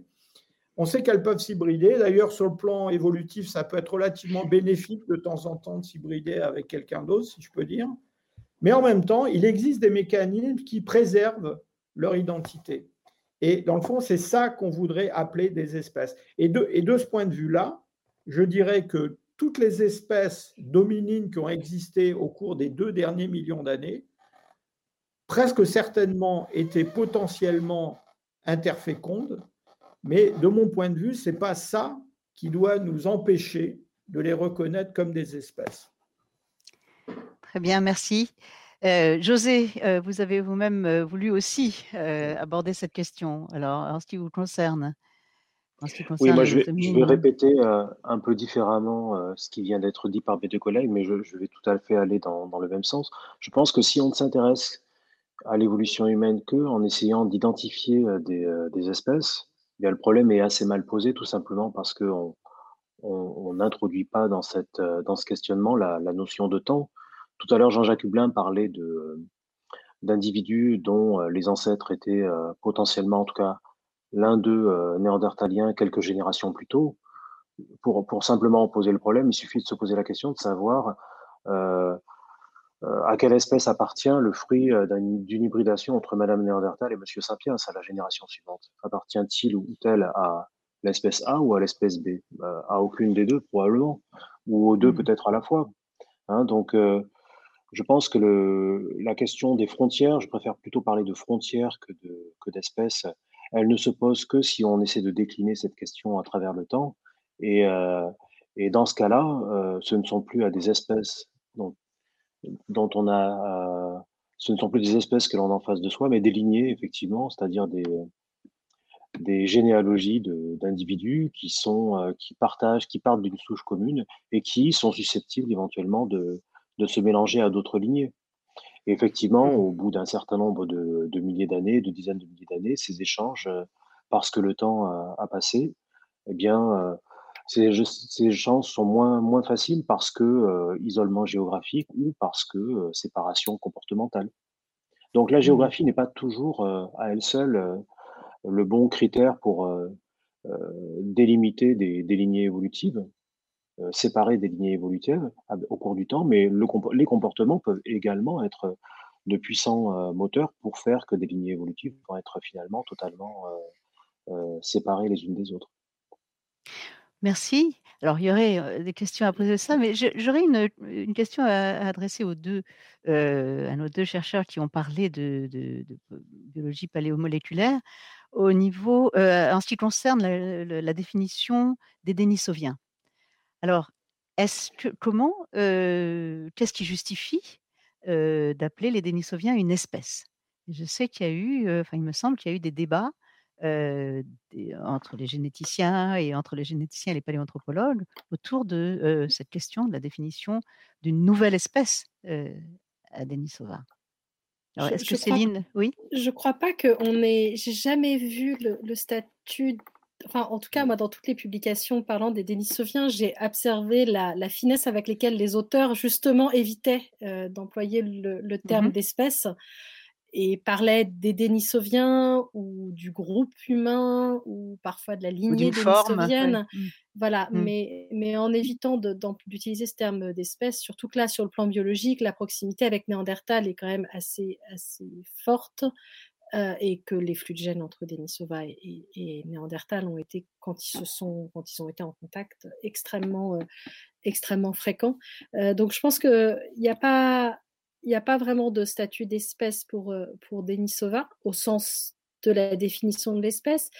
Ceci dit, encore une fois, moi, je, pense que l'espèce est une, notion qui est utile parce que quand on a besoin de catégoriser des choses, qu'on a besoin de, bah, de parler d'un certain type d'humanité qui est différente d'un autre type d'humanité, et que quand on a besoin de comparer les Denisoviens aux Néandertal, on est content d'avoir une boîte, quelle que soit la manière dont on l'appelle, euh, qu'on lui donne un mmh statut d'espèce ou un statut de groupe, mais qu'on est content d'avoir une boîte pour, pour pouvoir les classer dedans. Alors, Moi, je suis tout à fait d'accord avec ce que Céline vient de dire. Euh, je vais vous dire, euh, au risque de paraître un peu provocateur, si les Denisoviens étaient des souris, euh, on n'aurait aucun problème pour leur donner un nom d'espèce euh, latin binominal. D'accord? Le problème, en fait, c'est qu'il s'agit d'hommes. Et euh, dès qu'il s'agit de diversité humaine, eh bien, plus on se rapproche du présent, et plus on a, j'allais dire, des difficultés à manier cette notion d'espèce. Je m'explique. Il suffit de regarder n'importe quelle publication de paléoanthropologie, enfin, il faut en regarder plusieurs. Si on est familier avec la littérature, vous allez observer un phénomène qui est assez bizarre, c'est que tous les fossiles qui ont plus d'un million d'années, ils ont tous un nom latin. D'accord? Homo erectus, Homo habilis, euh, euh, Homo rudolfensis, Australopithecus, Africanus, afarensis, j'en passe, c'est des meilleurs. Donc là, pas de problème. À partir de 500 000 ans, c'est terminé. C'est-à-dire que là, il n'y a plus de nom d'espèce. Ça devient les hommes modernes, les Denisoviens, les Néandertaliens, euh, etc. Et je pense que la distance phénotypique, c'est-à-dire la différence, j'allais dire anatomique, hein, qu'il y a entre, disons, un Néandertalien et puis un, Homo sapiens euh, contemporain. Allez, je prends des formes d'il y a 50 000 ans.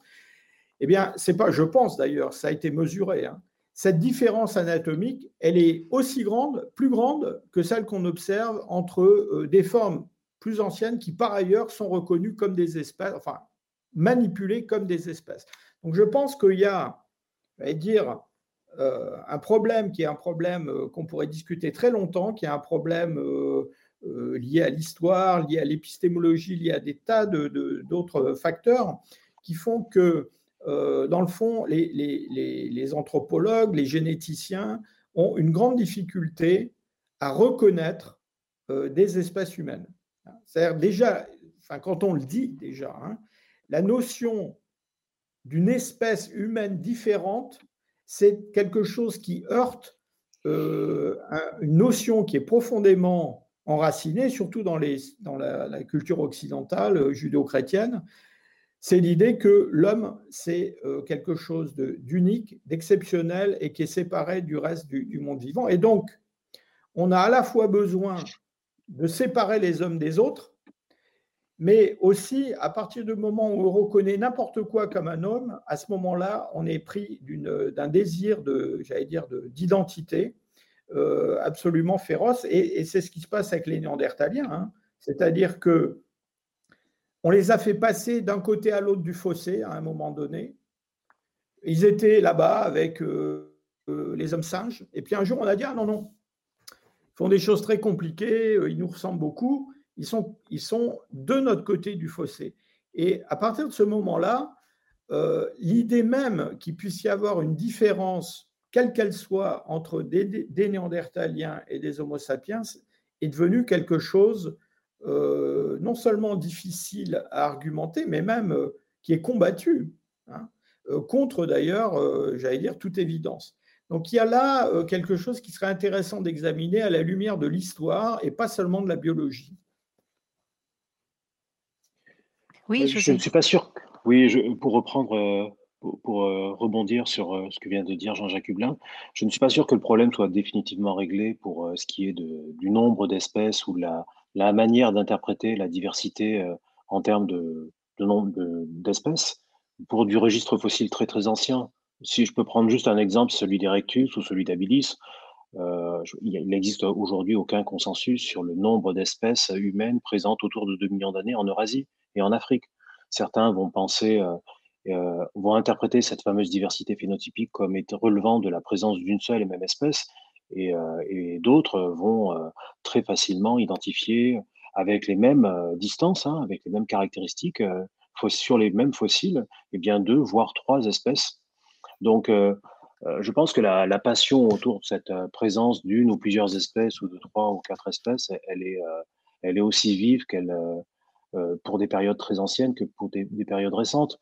pour ce qui est de cette manie qu'ont les humains à vouloir absolument tout catégoriser, même au sein de notre propre euh, euh, humanité contemporaine, il suffit de lire les, travaux des ethnologues pour découvrir avec stupeur que même quand on appartient à une petite communauté euh, au sein d'une même petite île, eh bien, on a tendance à désigner les, membres d'un autre clan comme peut-être les membres d'une humanité différente de la nôtre. Donc ça, c'est une, une, manie hein, que, les humains ont depuis fort longtemps. Dès qu'on n'appartient pas à, on désigne les membres d'une autre communauté par, euh, par autre chose, et pourquoi pas par, euh, en leur assignant un, nom d'espèce différent. Oui, mais il y a peut-être aussi euh, quelque chose comme un biais dans le fait même de la découverte qui conduit très souvent certains paléontologues à, à donner un nom d'espèce à un fossile, alors qu'il est finalement mmh. le 36e Australopithèque, etc. Parce que c'est plus prestigieux, au fond, de nommer une nouvelle espèce que de simplement accepter qu'elle soit, que le fossile soit dans l'ordre de ce qu'on connaît déjà, non? Est-ce qu'il n'y a pas ce mouvement En même temps, Céline a mis le doigt sur quelque chose qui est important. Hein. C'est-à-dire qu'on a besoin de mots pour parler des choses. Hein, d'accord? On ne peut pas euh, juste dire Ah ben oui, c'est le grand tout, euh, voilà, euh, c'est les hommes du passé. Il faut bien les appeler. D'accord? Bon, alors moi je veux bien qu'on les appelle Denisoviens ou Néandertaliens plutôt que Homo néandertalensis et Homo mapaensis. Après, voilà, c'est un peu un débat rhétorique. Mais je pense que ce qui est important, c'est de reconnaître que ces identités, elles existent. C'est-à-dire qu'on a euh, en Asie un groupe frère des Néandertaliens. Alors appelez-les comme vous voulez, je m'en fiche, mais on a un groupe frère des Néandertaliens, d'ailleurs qui est beaucoup plus divers et compliqué que ce qu'on a cru au début. Ça, c'est une autre histoire. Mais on a un groupe frère des Néandertaliens. Voilà, ils ont un ancêtre commun il y a environ allez, 450 000 ans.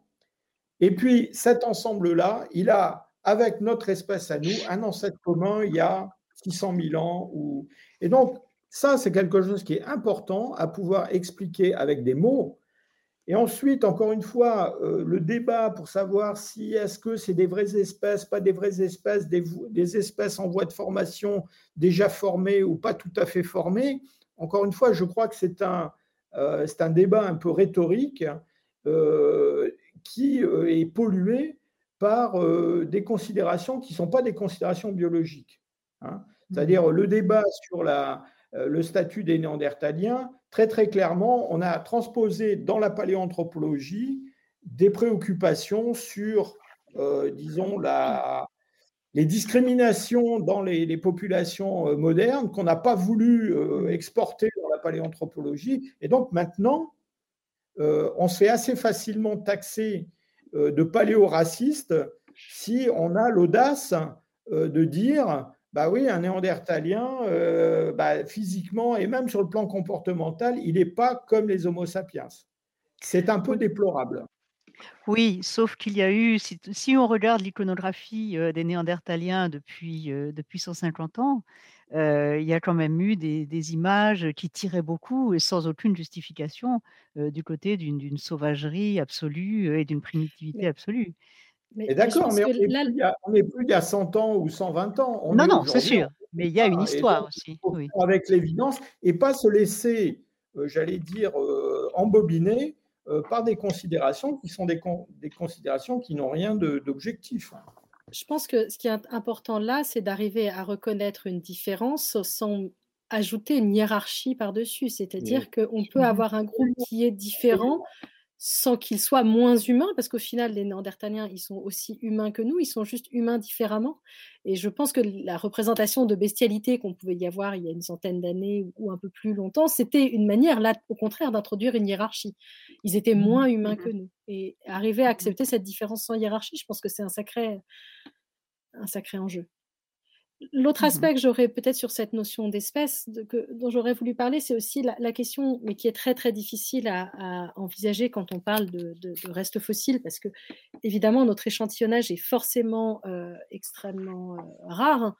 Euh, mais c'est de regarder aussi la diversité à l'intérieur des groupes et la diversité entre les groupes. Et ça aussi, ça aide à définir quel est le niveau de case qui est pertinent.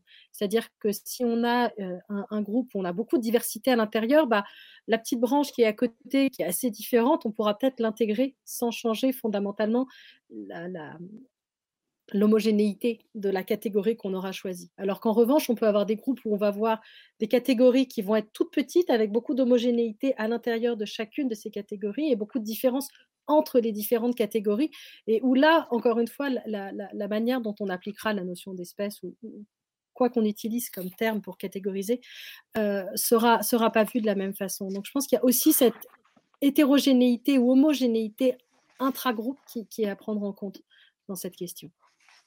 Oui, moi je vous remercie, de toute tous ces éclairages. j'aurais peut-être une question à poser à José Braga, à propos de cette cohabitation dont il nous a parlé entre, paranthropes et homo, qui semble assez étrange et mystérieuse. comment est-ce qu'on peut imaginer cette, cohabitation? Est-ce qu'il y a aussi alors je ne sais pas s'il nous a parlé de matériel archéologique ou de formes culturelles qui seraient associées à l'un ou à l'autre ou qui différencieraient, ces deux formes? J'avoue qu'il y a là quelque chose d'un peu mystérieux. Oui, alors effectivement, la question de la coexistence ou éventuellement de la cohabitation entre les paranthropes et les tout premiers humains, hein, puisqu'il s'agit bien de, de, tout premiers humains, elle se pose toujours à l'heure actuelle, tant d'un point de vue paléoécologique, on va dire, ou d'un point de vue archéologique, c'est-à-dire en termes d'interprétation des comportements. Aujourd'hui, ce que l'on observe, euh, c'est que cette euh, présence des, des paranthropes pardon, et des, humains, elle est systématique dans tous les sites africains où on cherche l'un, on trouve l'autre également. Alors avec cette fameuse asymétrie dont, je parlais tout à l'heure et qui est tout à fait étonnante, pourquoi a-t-on découvert tant de vestiges de paranthropes? Et lorsqu'on en trouve tant, eh bien, on a finalement très très peu d'humains disponibles. Mais pour répondre directement à votre question, Claudine, lorsqu'on trouve dans ces sites des paranthropes et des humains, très souvent, très souvent, on va trouver des outils. Et pour ce qui est de l'Afrique du Sud, parce qu'on en trouve aussi à l'est de l'Afrique, mais pour ce qui est de l'Afrique du Sud, dans les sites à paranthropes et à humains, on trouve des outils qui sont très très souvent des outils en os. Et on ne sait pas toujours à l'heure à laquelle nous parlons si ces outils en os sont, ont été réalisés par les paranthropes ou par les humains. Alors, beaucoup vont nous dire que parce que les paranthropes étaient plus nombreux, eh bien, ce sont les, artisans de cette industrie entre guillemets en, os, mais on, ne sait pas, toujours pas à l'heure actuelle, euh, finalement, euh, qui a produit l'un et, ou si euh, peut-être les deux ont produit ces, outils en os. Mais ce qui est très intéressant dans cette histoire, c'est que très probablement les deux stratégies en termes d'adaptation étaient très très différentes. On a d'un côté un humain qui devait avoir une stratégie de, de reproduction consistant à faire peu de petits, mais à bien s'en occuper parce qu'il se développait pendant longtemps alors que les paranthropes, eux, avaient ce que l'on appelle des traits d'histoire de vie beaucoup plus euh, caractéristiques de ce que l'on retrouve chez des primates euh, vivants toujours à l'heure actuelle. Et je voudrais poser un peu la même le comportement. Merci beaucoup. Je voudrais poser un peu la même question à Jean-Jacques Hublin une autre période et sur d'autres hominines. Peut-être la dernière question à propos de la cohabitation entre sapiens et, néandertaliens, par exemple au Moyen-Orient on, pense toujours qu'ils ont cohabité pendant une certaine période et qu'ils ont partagé des formes culturelles, des pratiques de sépulture et tout ça. comment est-ce qu'aujourd'hui on, on pense ce genre de cohabitation? Et aussi en Europe, comme tu nous as montré ces, différentes formes d'acculturation, est-ce que c'est la même chose qui se passe au Moyen-Orient? on parle de, en fait, de deux choses différentes. C'est-à-dire que euh, les paranthropes et le genre homo, c'est deux, deux, euh, deux, solutions différentes à un même problème. Hein. Donc on a des changements environnementaux qui font qu'il y a voilà, une montée de l'aridité, des changements de paysage, donc une accessibilité à des sources de nourriture qui, qui, est différente. Et donc on va avoir des lignées qui vont choisir des solutions différentes.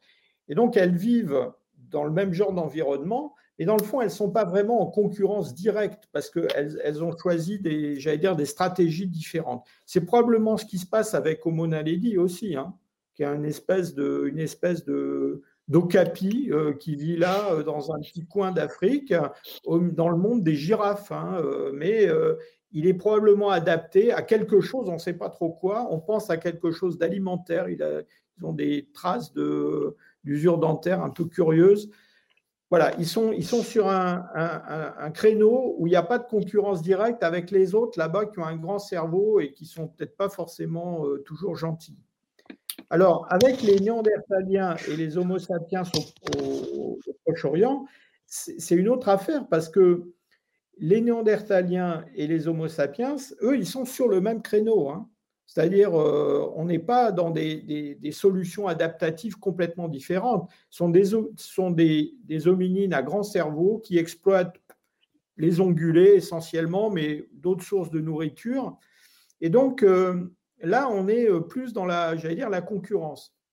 Alors, pour ce qui est du Proche-Orient, pour l'instant, on n'a pas de preuve de coexistence, j'allais dire, à, petite échelle euh, de, ces, groupes.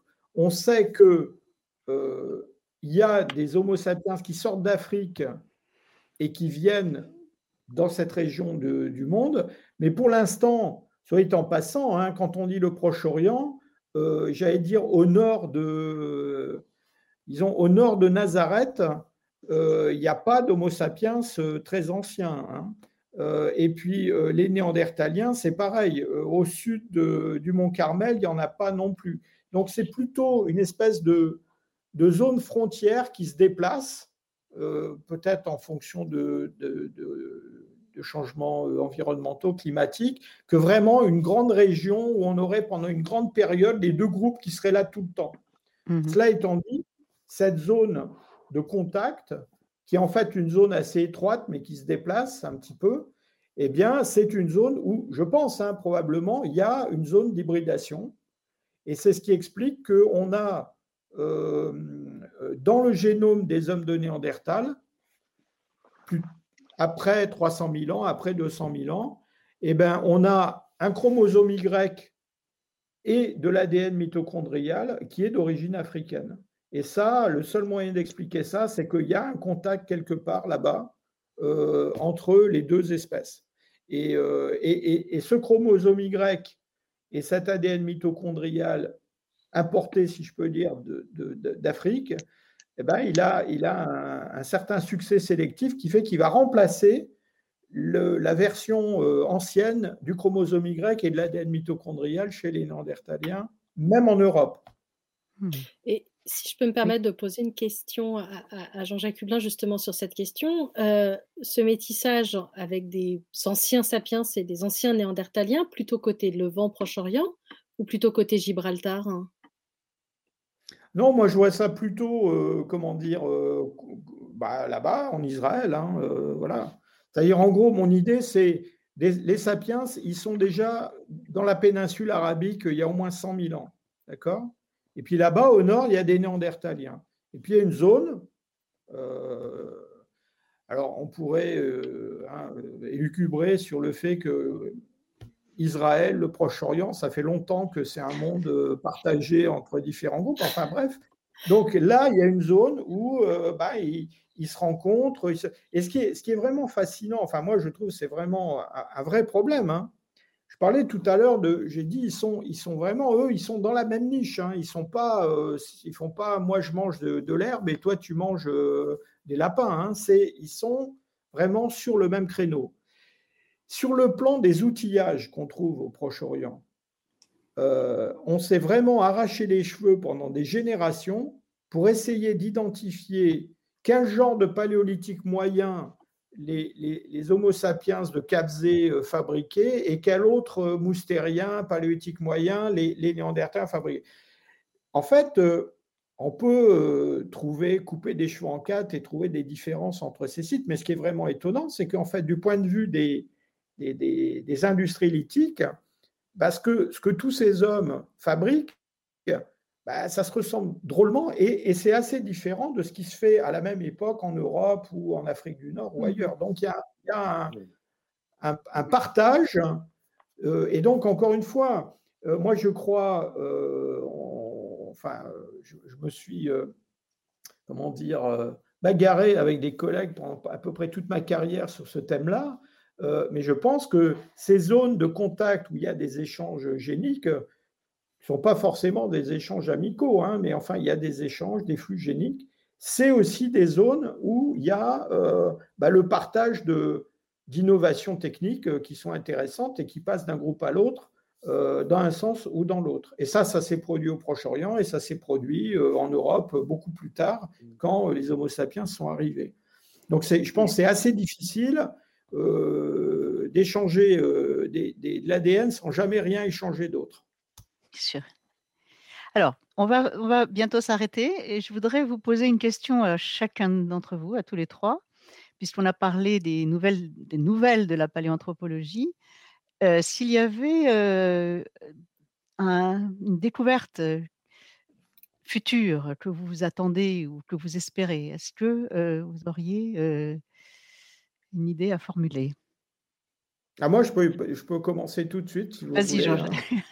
Euh, donc, euh, on vous a expliqué que les Denisoviens, avant 2010, on ne savait pas que ça existait. Hein. Alors, en fait, quand je dis qu'on ne savait pas que ça existait, ce n'est pas tout à fait vrai. Parce qu'en en fait, on a un paquet de fossiles en Asie dont on ne savait pas très bien quoi faire. Et moi, je pense personnellement que euh, une grande partie des fossiles qui ont été découverts en Chine, dont on a fait, je ne sais pas trop quoi, des Homo sapiens archaïques, entre, enfin, bref, je ne vais pas euh, discuter de ça. Hein. Je pense que c'est des Denisoviens, en fait. Hein. Et nous avons décrit au Tibet une mandibule de Denisoviens il n'y a pas très longtemps qui, sur le plan anatomique, ressemble à d'autres fossiles chinois. Alors, ce qu'on sait des Denisoviens maintenant, c'est que c'est le groupe frère des Néandertaliens il a été découvert pour la première fois, enfin identifié pour la première fois à Denisova.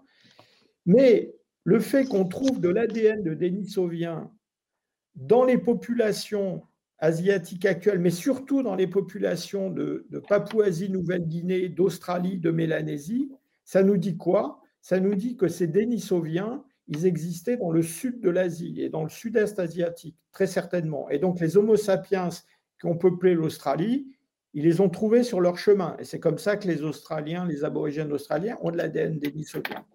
Ce qu'on voit de ces lignées dénisoviennes euh, dans le sud de l'Asie, c'est que c'est une histoire assez compliquée. C'est-à-dire que, je vous ai dit tout à l'heure, les Denisoviens, les Néandertaliens, ils se sont séparés il y a à peu près 450 000 ans. Les Denisoviens du Sud, appelons-les comme ça, ils se sont séparés des Denisoviens de Denisova il y a à peu près 300 000 ans. Ça veut dire qu'ils sont peut-être aussi différents ou presque des Denisoviens du Nord que ceux-ci sont différents des Néandertaliens. Pour l'instant, on n'a aucun fossile dans le sud de l'Asie, dans le sud-est asiatique, qui nous dit à quoi ressemblaient ces Denisoviens. Moi, si j'ai un vœu à formuler, j'espère que une équipe de, chercheurs mettra un jour euh, la main sur les Denisoviens du Sud. Très bien. Bah, écoutez, espérons. Alors, José. Oui, alors en quelques mots, je pense que nos auditeurs ont bien compris qu'on avait tous nos petits dadas et, nos questions, euh, celles qui nous sont propres. Mais en ce qui me concerne, si j'ai un vœu à formuler, c'est que l'on puisse enfin, euh, au début du XXIe siècle, le plus tôt possible définir le genre humain. Qu'est-ce que c'est? Qu'est-ce que l'homme? Qu'est-ce que c'est? Euh, Et pas seulement Sapiens, Denisova ou je ne sais trop quoi, mais Qu'est-ce qui fait que l'humanité est différente euh, non seulement euh, du reste du monde animal aujourd'hui, mais euh, de nos plus proches parents que sont les australopithèques ou les paranthropes il y a quelques millions d'années? Et en, quoi nous sommes si uniques, nous, si singuliers, nous les humains, par rapport à, à, toute autre forme dominée qui a vécu sur Terre au cours de ces derniers millions d'années? Et je pense que, on l'a vu, je pense qu'on l'a bien compris, le cerveau n'est pas le critère majeur qui doit nous permettre d'établir une césure entre l'humain et le non-humain, puisque, par exemple, Naledi, avec son petit cerveau, est humain malgré tout. Euh, on a bien compris que l'outil, euh, on n'a pas eu trop le temps d'en parler, mais l'outil précède l'humain, puisque euh, les Australopithèques, plus d'un million d'années avant l'émergence de l'humanité du genre Homo, fabriquaient l'outil. Pour ce qui est de la bipédie, je vous laisse juger, hein, puisque Littlefoot, dont vous avez parlé tout à l'heure, Claudine, était déjà bipède. Euh, et, donc aujourd'hui, on, en est euh, arrivé à une situation où on n'a pas encore euh, l'ensemble des caractéristiques qui nous permettent d'établir réellement un portrait robot de ce que sont les premiers humains il y a plus de 2 millions d'années. Mais c'est encore un problème de frontières. Absolument. Dont, vous nous avez dit qu'ils étaient particulièrement difficiles et parfois même inconsistants. Donc voilà. Oui, parce que la résolution chronologique. Oui. On a une résolution chronologique, bien sûr, à 2 millions d'années qui n'est pas du tout, mais absolument pas du tout celle euh, dont on parle à propos de Denisova ou de Néandertal. On n'est pas du tout en mesure de, raisonner à l'échelle de quelques dizaines de milliers d'années lorsqu'on est, lorsqu'on dépasse euh, cette frontière de 2 millions d'années. On, raisonne au mieux à quelques centaines de milliers d'années près. Oui. Alors, Céline, vous avez. Et moi, alors, hein? J'avoue que ces, deux questions-là, déjà, sont, effectivement des questions qui seront extrêmement intéressantes, et en particulier trouver à quoi ressemblaient les, les Denisoviens et un lien des fossiles avec à la fois des informations morphologiques et des informations génétiques, ça serait, ça serait, vraiment, ça serait vraiment fantastique. Et, moi, il y a plein de questions, hein, évidemment, il y en a énormément, mais une qui me, semble extrêmement... Euh, d'actualité, c'est on a vu qu'on a eu des métissages des Homo sapiens avec les Néandertaliens, avec euh, les Denisoviens en Eurasie. Et dans le génome des populations africaines actuelles, on voit des traces qui pourraient correspondre à des métissages avec des populations archaïques africaines.